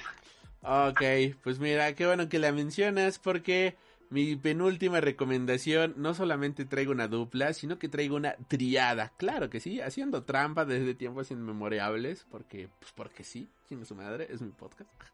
es nuestro podcast. Y pues, empezando con la triada, damas y caballeros, traigo la película de Everything, Everywhere, All at Once o todo en todas partes al mismo tiempo. Esta película del multiverso que vaya joya cinematográfica. Perdónenme por ser tan mamador, pero creo que es la película del multiverso del año. Hace ver como una como un este proyecto infantil la película de Doctor Strange in the Multiverse of Madness, que está buena, está palomera, está divertida, me gustó bastante, incluso el cómo la hizo el tío Sam Raimi me gustó muchísimo. Pero todo en todas partes al mismo tiempo es una película que habla de familia, es una película que habla de drama, es una película que habla sobre problemas personales, es una película que habla de superación y sobre todo es una película de ciencia ficción que habla sobre el multiverso y nos presenta diferentes versiones de nosotros mismos y cómo al final de cuentas podemos llegar a ser los elegidos porque somos la peor versión de nosotros mismos en todo el universo. Y eso es algo que a mí me encantó por completo, creo que el concepto que tiene esta película es demencial en todo sentido, es una película muy divertida, es una película que vale muchísimo la pena, así que todo en todas partes al mismo tiempo. Lo siguiente que quiero mencionar es una película que llegó muy alto en este top y la verdad es que lo vale muchísimo y es Goodbye Don Glees, esta película que es un coming of age que nos habla sobre la idea de qué pasaría si tuviéramos que vivir el- la vida como si fuera el último día de nuestra vida, ¿no? Goodbye Don Glees es esta historia de jóvenes que están acabando la secundaria, que van a empezar la preparatoria y que están viviendo su último verano juntos, literalmente su último verano juntos porque en ocasiones la vida pasa y la muerte es parte de esta vida y la muerte es parte de la vida, ¿no? Y no sabes cuándo va a ser tu último verano y no sabes cuándo va a ser tu última aventura. Es una película que hace trampa en cuestiones sentimentales. Porque sabe dónde pegarte para que te saque la pinche lágrima de cocodrilo de una manera bastante buena. Y aún así es una película bien disfrutable. Es una de estas películas que dices, damn. O sea, te hace pensar. Es una película que te hace reflexionar. Es una película que al final de cuentas la acabas de ver. Y es imposible, reitero, no sentirte identificado porque todos hemos tenido amigos. Este con los cuales pues tienes una gran amistad y todo eso. Hay algo que no quizás los más viejos del podcast saben, pero pues yo perdí a un amigo en la pre- en la acabando la prepa, iniciando la universidad que pues falleció, ¿no? Lamentablemente alguien con quien solía ir a conciertos y todo eso. Y eh, me recordó muchísimo a esto, ¿no? También esto de Goodbye Don't Leave, porque refleja de una manera bastante buena esto que yo de ciertamente viví en un momento y que lo maneja bastante bien, o sea, lo hace bien, está bien escrita. Investigaron, hicieron su tarea e hicieron que funcionara. Creo que también por eso, porque la sentí muy personal, la película de The Goodbye Don't Leave la llegó tan arriba. Y si no la han visto, véanla. De verdad es una de las mejores joyas del año. Es una joya de la animación increíble. Es un coming of age sobre la amistad, sobre crecer, sobre cumplir tus sueños y sobre aventuras y cómo vas a vivir tu vida cuando no sabes si es acaso esa la última aventura que vas a tener, ¿no? Es una película increíble. Y la última parte de esta tercia, justamente que estamos mencionando, pues es una película rumana, claro que sí, que ya quizás algunos sabrán cuál es. Y es esta película de sexo, este... No, eh, ajá, ¿qué ibas a decir, mi querido Bolsa? Sexo en la ciudad. No, pero cerca. ¿Qué es este sexo rudo o porno desafortunado? Es, no, sexo loco o porno desafortunado. Es una película rumana que nos habla justamente de una maestra que eh, tiene relaciones sexuales con su esposo y pues se filman teniendo sexo. El video pues llega a internet, todo explota. Justamente es una película filmada 100% en pandemia. Y habla justamente sobre el machismo que impera justamente en este tipo de países, habla justamente de todo lo que... Eh, eh, cómo tratan a las mujeres simplemente como objetos sexuales, cómo pues pierde todo prestigio por haber tenido relaciones sexuales. Y ni siquiera, o sea, si hizo, no, no es como que digas, uy, hizo acá fetiches bien cabrones, ¿no? Que lluvia dorada y que le untó Nutella en no sé dónde y cosas. No, o sea, cosas de roles bien sencillas, bien tranquilas. Obviamente, pues, un poquito de perversión, pero nada por el estilo. Y pues esta mujer la tratan así como si fuera la peor escoria del mundo. Eh, un grupo de hombres tratando de decirle cómo es que se debe de tener sexo y todo eso. Es una película bien fuerte, empieza empieza fuerte. O sea, empieza acá gráficamente muy cabrón. Luego tenemos el dilema de esta persona, cómo empieza a caer en depresión, cómo tiene que tomar pastillas, cómo eh, los médicos ni siquiera la quieren medicar, porque es como, pues es tu culpa, ¿no? Tuviste, eh, eh, estás sufriendo el estrés por tu culpa, tuviste sexo, pues ¿por qué tienes sexo, no? Ahora atenta a las consecuencias, ¿no? Y es como, Wow, qué, qué demencial. Es una película que te da coraje. Es una película que sí es de mierda, güey. O sea, qué, qué, qué, qué, qué asco con estas personas, ¿no? O sea, qué, qué desagradable. La película tiene tres finales. Uno al final que es, o sea, la sociedad tratándola a ella como la mayor mierda posible. Otro en el cual a ella le la sociedad la perdona, ¿no? O sea, que no hay nada que perdonar, pero dicen, no, sí, tienes razón, nosotros somos unos retrógradas, machistas, y pues tienes que disculparnos, que literalmente así es el final. Y luego otro final en el cual dice, pues toda la película fue una broma y este es el final, ¿no? En la cual la chava se convierte en Wonder Woman, saca un super dildo gigante y se los empieza a meter a todos por la boca. Y otras cavidades que no podemos mencionar, que es un final que yo dije, what the fuck con esto, pero al menos morí de la risa viendo ese final y todo el coraje que pasé viendo la película hizo que este se me quitara gracias a ese final que hizo que me cagara literalmente de la risa, me tuve que cambiar los calzones después de ese final que de verdad me hizo matarme de la risa. Y es curioso porque la película fue filmada en plena pandemia. Grabaron cosas con cámara oculta en donde la gente no sabía bien que estaban siendo este filmados por de, vaya, o sea que se estaba rodando una película.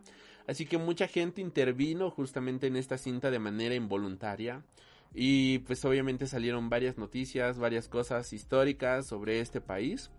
Y entre ellas, por ejemplo, pues hay cosas sobre cómo está el machismo bien cabrón, como en una ocasión el jefe de policía pidió que las mujeres no, si sufren abuso familiar, si son golpeadas por su marido, pues que en la noche que avisen hasta el día siguiente para no molestar a los policías, ¿no? Mientras ellos, para que no los molesten y que los dejen dormir, ¿no? Y es como que hijos de la chingada, pero es una película que vale muchísimo la pena. Esta es mi triada en esta ocasión de penúltimas películas y con esto, ah bueno, ¿alguien quiere mencionar alguna de estas tres? ¿A dar algún comentario o ya nos vamos a la última recomendación de la del día? La que dijiste que este de... La primerita que mencioné fue la de este todo en todas partes al mismo tiempo. ¿Esa no es tu top? No, no, no, hay, hay, hay otra triada más enfrente. Ah, bueno, es que Harris hizo la tarea. O sea, yo no trabajé. Está bien. Sí, es que tuve una parada técnica, lo siento. No puedo escuchar la prueba. Ok. Ahora sí, Pero bueno. no. Buenas, buenas elecciones. Ahora sí, la última de la noche o la última triada, quintupleta, lo que sea, de la noche, mi querido hombre bolsa. La última. Espero que no la hayan dicho porque sí, sí me tardó un poco. Pero no, creo que no la dijeron. Esta película me gusta, punto. No hay más. Y como dije, no vi tantas películas en... Tantas películas como yo hubiera querido ver en el cine y también, a pesar de que estuve en plataformas, tampoco vi tantas. Pero esa película me gustó, todos la criticaron, pero pues yo quería ver esta película, que es de superhéroes, qué sorpresa. Eh, todos quisieron criticar esta película, todos quisieron hablar mal de esta película, pero a mí me gustó. Y yo creo que tiene ciertas cosas que, que valen la pena darle una checada. Batman. La cual es Batman. Batman. O el Batman. No han hablado de esa, ¿verdad? No, nadie ha hablado de Ah. Batman. Batman. Batman. De Robert Pattinson y obviamente. Por un este momento de pensé que dirías Black Panther. Black Panther. De un momento, ¿verdad? Ya está bien. No. no, no, no, Batman. La verdad, Batman de Matt Reeves de Robert Pattinson fue la película que me gustó. Iba a decir Black Panther, pero. Eh, está, o sea, es una buena película. Obvio. Obvio, Pero- microbio. iba a ser criticada pasara lo que pasara. Y en Batman yo quería saber cuál era la razón por la cual vamos a reiniciar al personaje otra vez. Y me gustó. Creo que hicimos un podcast de Batman también En cuando salió, eh, donde yo platiqué de las razones por las cuales me gustó esta película. Es una película larga, pero eh, es una película que funciona, que me gusta cómo funciona la, la, cinta. Juzgan mucho a Robert Pattinson porque creo que nunca han visto a, los diferentes Batman que han sacado en los cómics. Qué, qué locura, ¿no? Eh, pero la hace muy bien de Bruce Wayne, la hace muy bien de Batman. Y yo creo que lo que más me gustó de esa película es el ambiente. O sea, el acertijo es genial. Ese personaje me gusta. Y, y yo creo que sube de nivel el acertijo en, en esta película porque pues, regularmente en los medios el acertijo es el, el nombre de los de las bromas este bobas o de los acertijos tontos y hay que resolverlos y hay que detenerlos porque si no va a matar a alguien. y y tienes que hacerlo hasta en los mismos videojuegos de Batman, lo tienes que hacer como una obligación, así como como si fuera una tarea del día de hoy. Hoy tenemos que detener acertijo. Ah, bueno. ¿Y cómo lo detenemos? Pues recolectando los 250 acertijos que hay en el mapa. Y yo así ay, no, gracias. A la madre. Eh, pero aquí este personaje sí pone a, a, a Batman en, en una encrucijada. Sí es de temer porque no sabes lo que va a hacer. O sea, no tanto porque eh, le vaya a ganar a golpes, sino porque sabe eh, cosas que hasta el mismo Bruce Wayne no sabía. Como todo ese asunto de, de la familia Wayne. El vato sabe cosas. El vato sabe cosas, eh. Cuidado, eh. El vato sabe cosas. Esos, esos policías traen tenis, ¿no? Eh, Los militares no usan tenis. Los militares no son tenis. Eh, y eh, eso me encanta. Me encanta el mismo universo. Por fin tuvieron que pasar años para que me dijeran que en esta mugre ciudad, esta es la razón por la cual los criminales son los que dominan Ciudad Gótica. O sea, en un momento estoy con el pingüino, estoy con Falcone, estoy con el acertijo, estoy con los gemelos, o sea, hay una diversidad. No como en Zack Snyder, que me dice que ya, que siga habiendo un caos, pero pues cuando quieran, ¿eh? O sea, a la hora que ustedes quieran salir, salgan, ¿eh? eh y no lo ves, no lo ves real porque cada quien está en su rollo y, y también, o sea, en un universo en donde un alienígena llega, los villanos de Batman pues no se ven tan poderosos. ¿Y por qué hablo de poder? Porque pues Zack Snyder quería retratar el poder de los superhéroes y el poder de los villanos. ¿Mm? O sea, si no, la verdad, Lex Luthor hubiera ideado cualquier otro plan que crear un Doomsday genético con el General Zod. Eso ya, porque ya, ya no pasó, ya, ya dejemos, el pobre caballo muerto ya no solamente está tirado, ya no está Ah, lo hecho siento, hueso, ya es- es polvo, está, sea, Estoy disparándole al polvo, lo sé, pero es que es la verdad. pobre caballo muerto. En el caso de Christopher Nolan, eh, creo que lo comentamos igual esa vez, ¿no? O sea, el universo está creado para que este es el villano de turno, vámonos. Este es el villano de turno, Vámonos. vámonos. Este es el villano de turno, siguiente, y así. O sea, al grado de que creo que las pantapájaros lo ven en la 3, pero solo lo veo como dos minutos. Y es el juez y está muy padre, pero nada más. Su cameo, ¿no? Ajá, exactamente. Y, y ya, y ya no lo vuelvo a ver. Ni siquiera sé si lo detienen. Eh, pero aquí sí siento el universo conectado. Ciudad Gótica ya pasa a ser el personaje. Ya pasa a ser un personaje más. Ya pasa a ser esa ambientación. Ya sabes por qué no es bueno salir en la noche en Ciudad Gótica. y la el película funciona Federal. bien. la- exactamente. Al menos si vivas en Polanco, pero si no eres de Polanco ni de Lomas de Chapultepec, no salgas en la noche. Y, y la película me gusta, o sea, no, no voy a negar que tal vez tenga fallas y que muchos la van a querer comparar con El Caballero de la Noche por el Guasón. Pero mm, no sé, son, yo siento que estas son cosas diferentes. O sea, como los como los Batman de los cómics, o sea, no puedo compararlos, quisiera compararlos, pero no puedo porque el escritor quiere enfocarse en este rumbo y pues es un rumbo interesante, tal vez no me guste, pero tal vez alguien sí, y, y ese es el problema.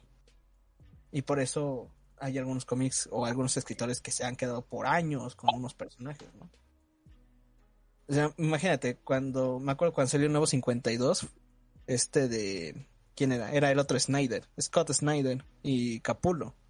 Fueron juzgados de que no, es que este Batman no está tan chido y todo eso. Y a la fecha es- creo que quedó como sus primeros dos arcos, ¿no? Como de los más memorables. Ajá, en la noche de los búhos y la muerte en la familia, creo. Aja, no, el primero fue, no, no, eh, bueno, el primero toda la corte de los búhos, exacto. Ah, toda la corte de los búhos. El después fue, como bien dices, lo del Joker. Luego vino. Year Zero. Y luego la etapa del Gordon Robot, Chappy, superhéroe. Ah, luego de Gordon Robot. Y luego de ahí este de... Pues el Ay. final, el juego final. Y la etapa, ¿no? También de este Superman, Batman, que era también que iba a la par junto con la etapa del Gordon Policía. Bueno, del Gordon Robot. Se conectaron ahí casi todos Sí, los sí, sí, 50. y- sí. Todo, todo- ahí se conectó porque hasta, porque hasta el Gordon Robot hubo momentos donde estaba con la liga. La Liga de la Justicia, ¿verdad? Sí, hubo momentos sí. donde Gordon estaba con la liga. Y pasa esa etapa y muchos, no, pues es que está feo, es que esto, es que aquello. Y luego llega Tom King, un, un, un buen escritor, y, y no, pues es que estaba mejor el anterior escritor, este Tom King no sabe escribir Batman y dices, oh, chin. Güey, y lo mismo pasó ahora que estuvo con Sana Takeno, con esta Mariko Tamaki. Mm, ajá. Y luego ya ahora que ya hay otra etapa, no, lo de Mariko Tamaki estaba mejor, que no sé qué es Ah, sí. nada madre, ya. "Ah". Entonces, ese es el problema con, con Batman. No puedo, quisiera compararlos, créanme, pero es difícil en el sentido de que cada quien ve a Batman como un diferente personaje. Puede ser el mismo, pero todos lo ven diferente. Y esa es la magia. Esta película funciona porque es la primera vez que siento que estoy en Ciudad Gótica. La verdad. Ni siquiera la de Nolan. Posiblemente la de Burton, pero hasta la de Tim Burton era como una ciudad gótica encerrada. Siempre la sentí como una ciudad gótica muy encerrada. y pues la de Zack Snyder, pues no le voy a disparar a un caballo que ya está muerto, ¿no? Y nunca la vimos realmente la Gotham de Snyder. Ajá, nunca la vimos. ahí estaba y había menciones, pero o sea, por primera vez aquí veo una ciudad deplorable. Deplorable. Muy deplorable. Muy deplorable y a la vez que, te- o sea, no puedes salirte de Ciudad Gótica. Este, hay algo en la ciudad que te gusta. O sea, es, es difícil de comprender, no sé. Tal vez Ciudad de México sea el mejor ejemplo. O sea, Ecatepec. hay algo que hay algo que te gusta de la ciudad, pues sabes que ahí el crimen es alto, pero no quieres dejarla. Sí, exacto. Qué bello. y pues está bueno. Para ti, Batman, lo mejor de lo mejor del año. Qué Sí, chingón. Mi querido Sangrons, tú lo mejor de lo mejor, menciones honoríficas, todo. Eh, pues no, yo Ah, creo bueno, que aguanta, aguanta, aguanta. No, no tiene ninguna mención honorífica, hombre bolsa, nada. Tiene honorífica. Ya te vas así a pelo con Batman. Bueno, eh, mención honorífica que no tiene nada que ver con películas, con series. Eh, Persona 5, Royal, Perfecto. el- este videojuego de Atlus, salió para Nintendo Switch, salió para Xbox, salió para Play. Este año ya salió para todas las consolas, algo que pensamos muchos que no iba a salir porque Atlus es una empresa japonesa que no saca su juego en otras consolas, pero qué genial que la sacó. Eh, yo ya lo jugué, pero desde hace ya tiempo. Y si alguno quiere jugar Persona 5, pues ya está en todas las consolas, denle una oportunidad. Y eso como una película, porque es más que una película, porque el juego te dura como 120 horas. Así que Oh. Créanme que van a estar Sí entretenidos. se saca el provecho, qué bueno. Sí, y así me gusta terminar el año, con esa recomendación. Perfecto. Ahora sí, mi querido Sangrons, menciones honoríficas y lo mejor de lo mejor. Ok, mención honorífica está una película muy, muy, muy, muy buena. eh, porque es, es de acción. Se llama Prey, la presa. En exclusiva por Star Plus. No le he Y visto una y, hablan joyas de ella. Es que retoma el, el espíritu original de la saga. Es un, es un reboot, de hecho, es un reboot. Es un bonito reboot. Al, bueno, es un reboot, pero también es una precuela. Es algo raro, por eso, por eso creo que funcionó, ¿eh? Ok. Sí, y este. Y de producto nacional, que para eso, uff, hubiera sido un programa de, cuatro horas de porquerías mexicanas que vimos en el año, pero. Fíjate que este año yo vi muchas joyas mexicanas, así que podemos hacer ese podcast debatiendo de lo mejor y lo peor del México. Exactamente. De lo mejor que yo vi y que lo trajo Netflix, que es mención honorífica, una serie que se llama Velascuarán. Ah, la de De, detectives, ¿no? Sí, qué Sí. buena, qué buena. Sí, mención honorífica, estrellita en la frente. Perfecto. Y mi película, eh, bueno, ya eh, tenemos, tenemos con las con las este, menciones, ¿sí, verdad? Ajá, ok, no, pues ahora sí que tú, tú, tú acaba con las menciones cuando quieras y... Ah, ok. Y bueno, y la mejor de lo mejor para mí este año se llama eh, Pinocho de Guillermo del Toro. Pinocho. Sí, Satánico. así- y, y yo y yo creo que para mala fortuna, este, yo creo que el Oscar a mejor cinta animada se la va a llevar este Gato con Botas 2. Y no es broma, yo creo que sí es en serio, ¿eh? No, fuera de mame, es muy buena la animación de Gato con Botas 2. O sea, yo también, de- después de ver Gato con Botas 2, dije, si no se la lleva Pinocho, se la va a llevar el Gato con Botas. No me cabe ni la más remota duda. Por un momento yo decía, Turning Red se la va a llevar, vi Gato con Botas y dije, no, no mames. Gato con Botas viene con todo. ¿Y Pinocho? Pinocho está brutal, brutal, brutal. Y ahí sigue, Sandra. La academia está en contra de las plataformas, entonces... Ya lo sabemos, obvio.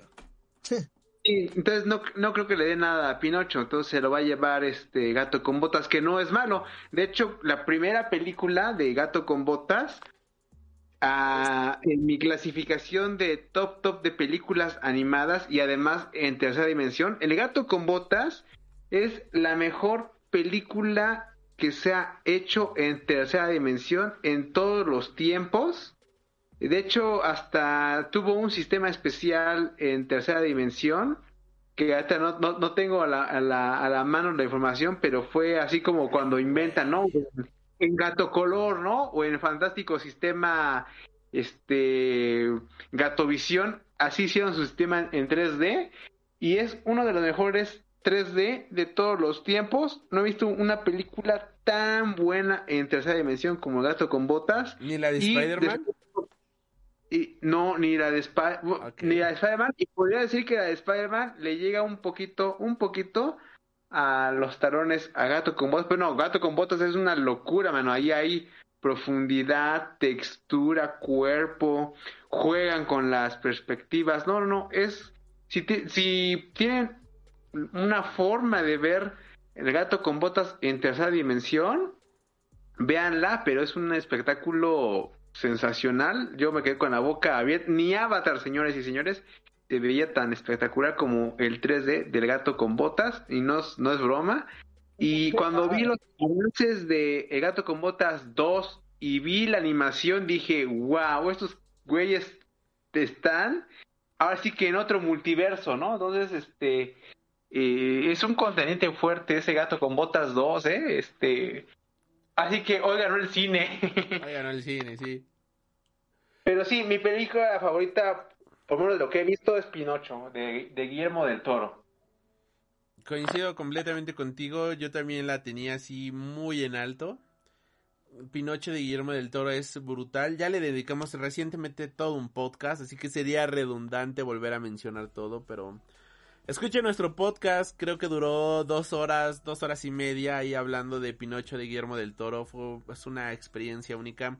Sigue en cartelera, sigue en varios cines independientes porque el duopolio lleno de idiotas este, ay, güey, me acabo de enojar con un, compañerito porque él defendía a, a Cinépolis, sobre todo él defendió a Cinépolis y culpaba a Netflix por no exhibir este Pinocho, ¿no? Y yo, ay, dude, ¿es en serio? ¿Es en serio? Pero bueno. Cinemex se convirtió tan gradualmente en Canal 5 que ni me di cuenta. Sí, ¿en, en- en qué momento pasó eso? O sea, ya con tanto restreno que tiene Cinemex. Cinemex ya vive del restreno, prácticamente. Y por Angelito, y hasta viene La La Land, Harry Whiplash. Potter, Whiplash. Ah, cierto. Aunque, bueno, déjame decirte que en esos restrenos luego hay cosas guapas. ¿Qué, qué decías, mi querido Bolsa? La nostalgia vende, caballeros. La nostalgia vende. La nostalgia vende. Ah, qué cosas, pero bueno. pues yo, mis menciones honoríficas, rapidísimas, hermosísimas y guapísimas, claro que sí. Este, me queda 3% de pila, pero aquí tengo mi lista, claro que sí, porque si no se me va el pedo bien cabrón. Primero que nada, quisiera pues mencionar una triada de menciones honoríficas. Mencionar The Sandman, una serie que a mí en lo personal me sorprendió un chingo, fue increíble, la verdad, la manera en la cual desarrollaron todo el concepto de Sandman, el ver cómo estaba creada y todo fue demencial desde mi punto de vista. Creo que este año DC Comics tuvo grandes propuestas visuales, o sea, en televisión tuvimos Superman and Lois, tuvimos este eh, Peacemaker, como bien decía ahorita el hombre bolsa, Batman, Sandman, ¿no? También aquí. Y nos demuestra la grandeza que tiene esta casa editorial, indiscutiblemente. Creo que ya le dedicamos un podcast completo a Sandman, ahí para que lo vayan a ver, para que lo puedan escuchar justamente y vean todas nuestras opiniones con respecto a esta serie. La siguiente mención honorífica, quiero mencionar a Kotaro Vive Solo, que es un anime de Netflix, que es la historia de un niño que era abusado y es abandonado por su familia Ay, perdón. Y decide irse a vivir completamente solo. Y ahí esconderse este de la de, de su familia. Ahí es donde una chica que se dedica a vender placer, un yakuza y un fracasado en la vida deciden este cuidarlo como si fuera su propio hijo y te das cuenta cómo estas personas que pues podrían llegar a ser juzgados justamente por ser de lo peor de la sociedad es como güey como una prostituta va a cuidar a un niño no y cuando te das cuenta de que ella lo cuida mejor de lo que lo llegaron a cuidar sus propios padres está bastante genial. Eh, la nos cuentan igual, nos dan a entender, ¿no? Que no voy a, sin mencionar muchísimos spoilers, pero uno de sus dos padres este se quita la vida de manera voluntaria el otro es un hijo de la chingada que este lo golpeaba de manera completamente horrible y él pues acaba saliendo de todo eso y sí me gustan mucho esos dramas los cada capítulo que pasaba yo lloraba como no tienen ni idea yo ahí llorando como Magdalena claro que sí pero es una serie que te habla al corazón de una manera muy hermosa. La siguiente mención honorífica que se quedó a nada de estar en primer lugar.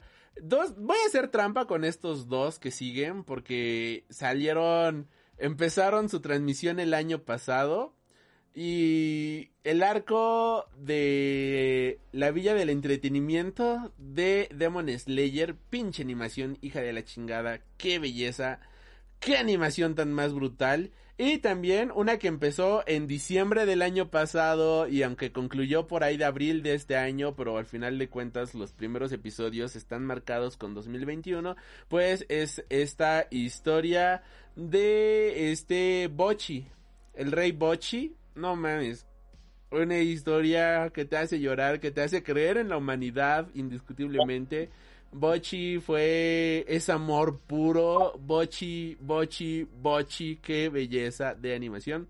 Y el mejor producto desde mi punto de vista, ya aquí cerrando con mis, mejor, con mis menciones honoríficas, el mejor producto del año 2022, desde mi punto de vista, que reitero, es el arco final del manga de My Hero Academia Illegals Vigilante. Vigilantes para mí era un manga que era completamente superior a My Hero Academia. Era el spin-off de My Hero Academia, pero como My Hero Academia empezó también en su arco final, ya empezó su arco final que de hecho sigue publicándose, pues el spin-off tenía que terminar en algún momento y lo cerraron de una manera brutal. Creo que no había reído, llorado, ni emocionando, ni me había emocionado tanto con un manga tal como lo hice con Vigilantes. Este arco final fue un arco que saca por completo todo lo que significa el género de los superhéroes. Demuestra por completo qué significa el, eh, eh, el heroísmo, vaya.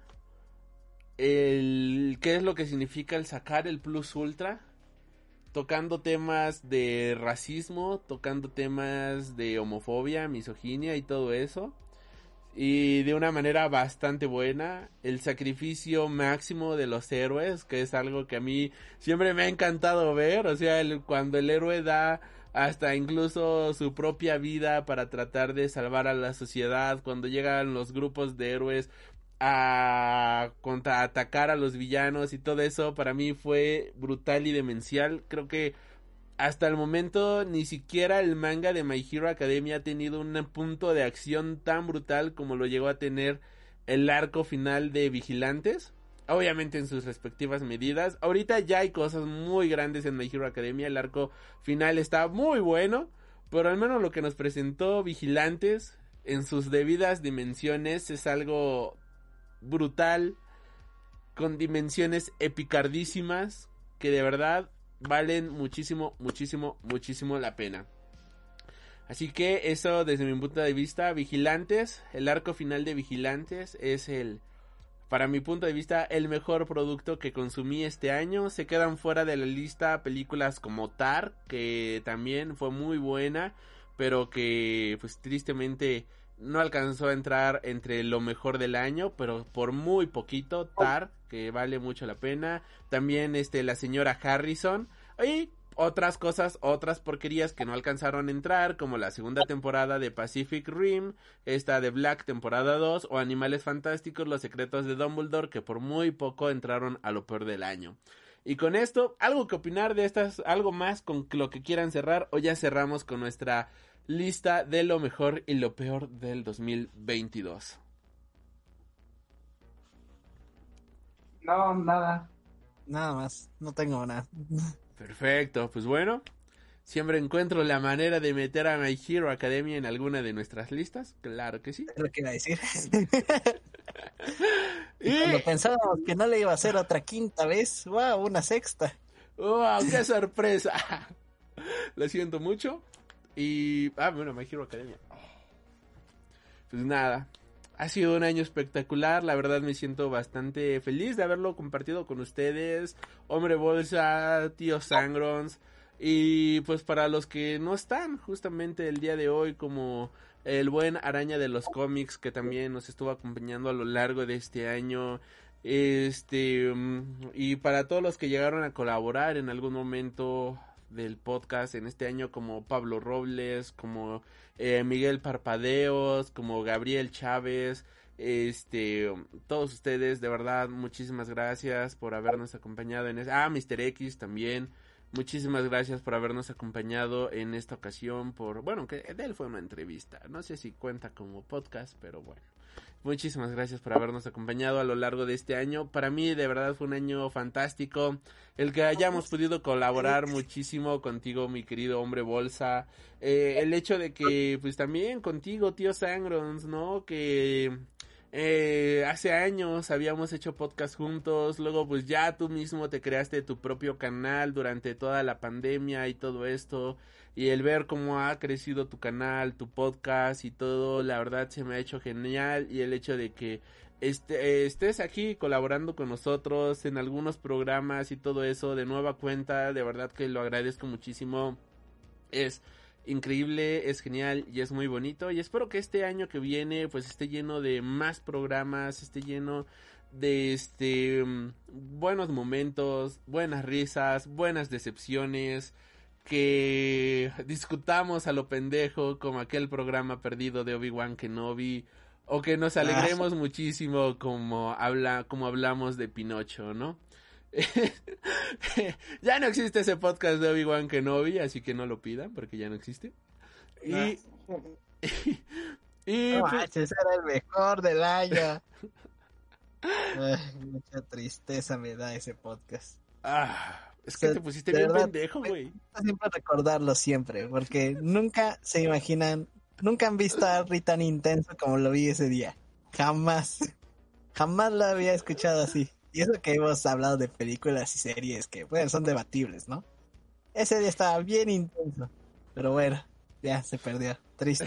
se perdió tristemente. Ana, me mentiroso. y algún día veremos si se puede recuperar ya ves que lo que dice, ¿no? Todo lo que está en internet nunca desaparece completamente. Y pues nada. Muchísimas gracias muchachos, muchísimas gracias hombre bolsa, muchísimas gracias Sangrons, muchísimas Es- gracias a todos los que nos han acompañado a lo largo de este año, a Sari Rich, a Lilith, a Rubén Garbaz, a este a Nega Koichi también que está por allá luego en algunas ocasiones a Darkses, al buen Gerard, ah claro que sí, a Gerard On también, que con el que hemos hecho varios podcastitos de My Hero Academia, claro que sí. Todos ustedes, muchísimas gracias por habernos acompañado a lo largo de todo este año. Y pues muchas felicitaciones muchachos. Palabras finales, mi querido hombre bolsa. No, pues muchas gracias por, por eh, invitarme a, estos programas de podcast. Este de no tenemos mucho de conocernos, eh, pero ha sido muy muy agradable estar con contigo, estar con con todos los que los que me han acompañado en, este programa, que obviamente es tuyo, no es mío. pero ha sido pues una experiencia muy buena, esperemos que todo siga bien, que haya más programas en el futuro y pues aquí me tienen todavía. Una segunda temporada, perros. Yay. Palabras finales, mi querido Sangrons. Pues no me queda más que decir que esperemos otro año lleno de podcast, otro año lleno de diversión y de buenas opiniones, ya que, por ejemplo, mira, puede ser que algunas veces se, se difiera, que es, es lo padre, ¿no? De eh, compartir puntos de vista distintos sobre alguna película o sobre alguna serie, si te gusta o no te gusta, pero por lo general eh, son opiniones bastante honestas y son opiniones del sentir eh, y que siempre aportan algo distinto, ¿no? Sobre, ah, ¿qué, qué dirán sobre esta película, ¿no? Y luego quieres decir eh, o quieres buscar, ¿no? Opiniones de alguien habrá visto cierto contenido que es malísimo y todo el mundo dice que es bueno, estaré yo loco y ya llegas a la Freak News y donde hablan con la pura verdad, ¿no? Y dices, oh, sí, no estaba loco. Gracias. que no, ese vato está loco. Sí, pues todavía no nos pagan, todavía no nos compran, así que por el momento seguirán siendo opiniones honestas. Muchísimas gracias a todos que nos están escuchando en este momento. Que tengan un excelente 2023. Les deseamos lo mejor de lo mejor en este año, que esté lleno de cómics, de películas, mangas y series fantásticas y espectaculares. No me queda más que agradecerles en esta ocasión. Yo fui al Refreak y estuvimos con El asombroso hombre bolsa. Solo Sangrons. Y recuerden, no me queda más que agradecerles y recordarles que ¡Feliz Año Nuevo! No, no es cierto. Y recordarles que ¡Feliz Año Nuevo! Y recuerda, supera tus límites. Y Plus Ultra. Ya está la próxima. Has tenido el honor de escuchar Freak Noob News, tu programa de cultura geek.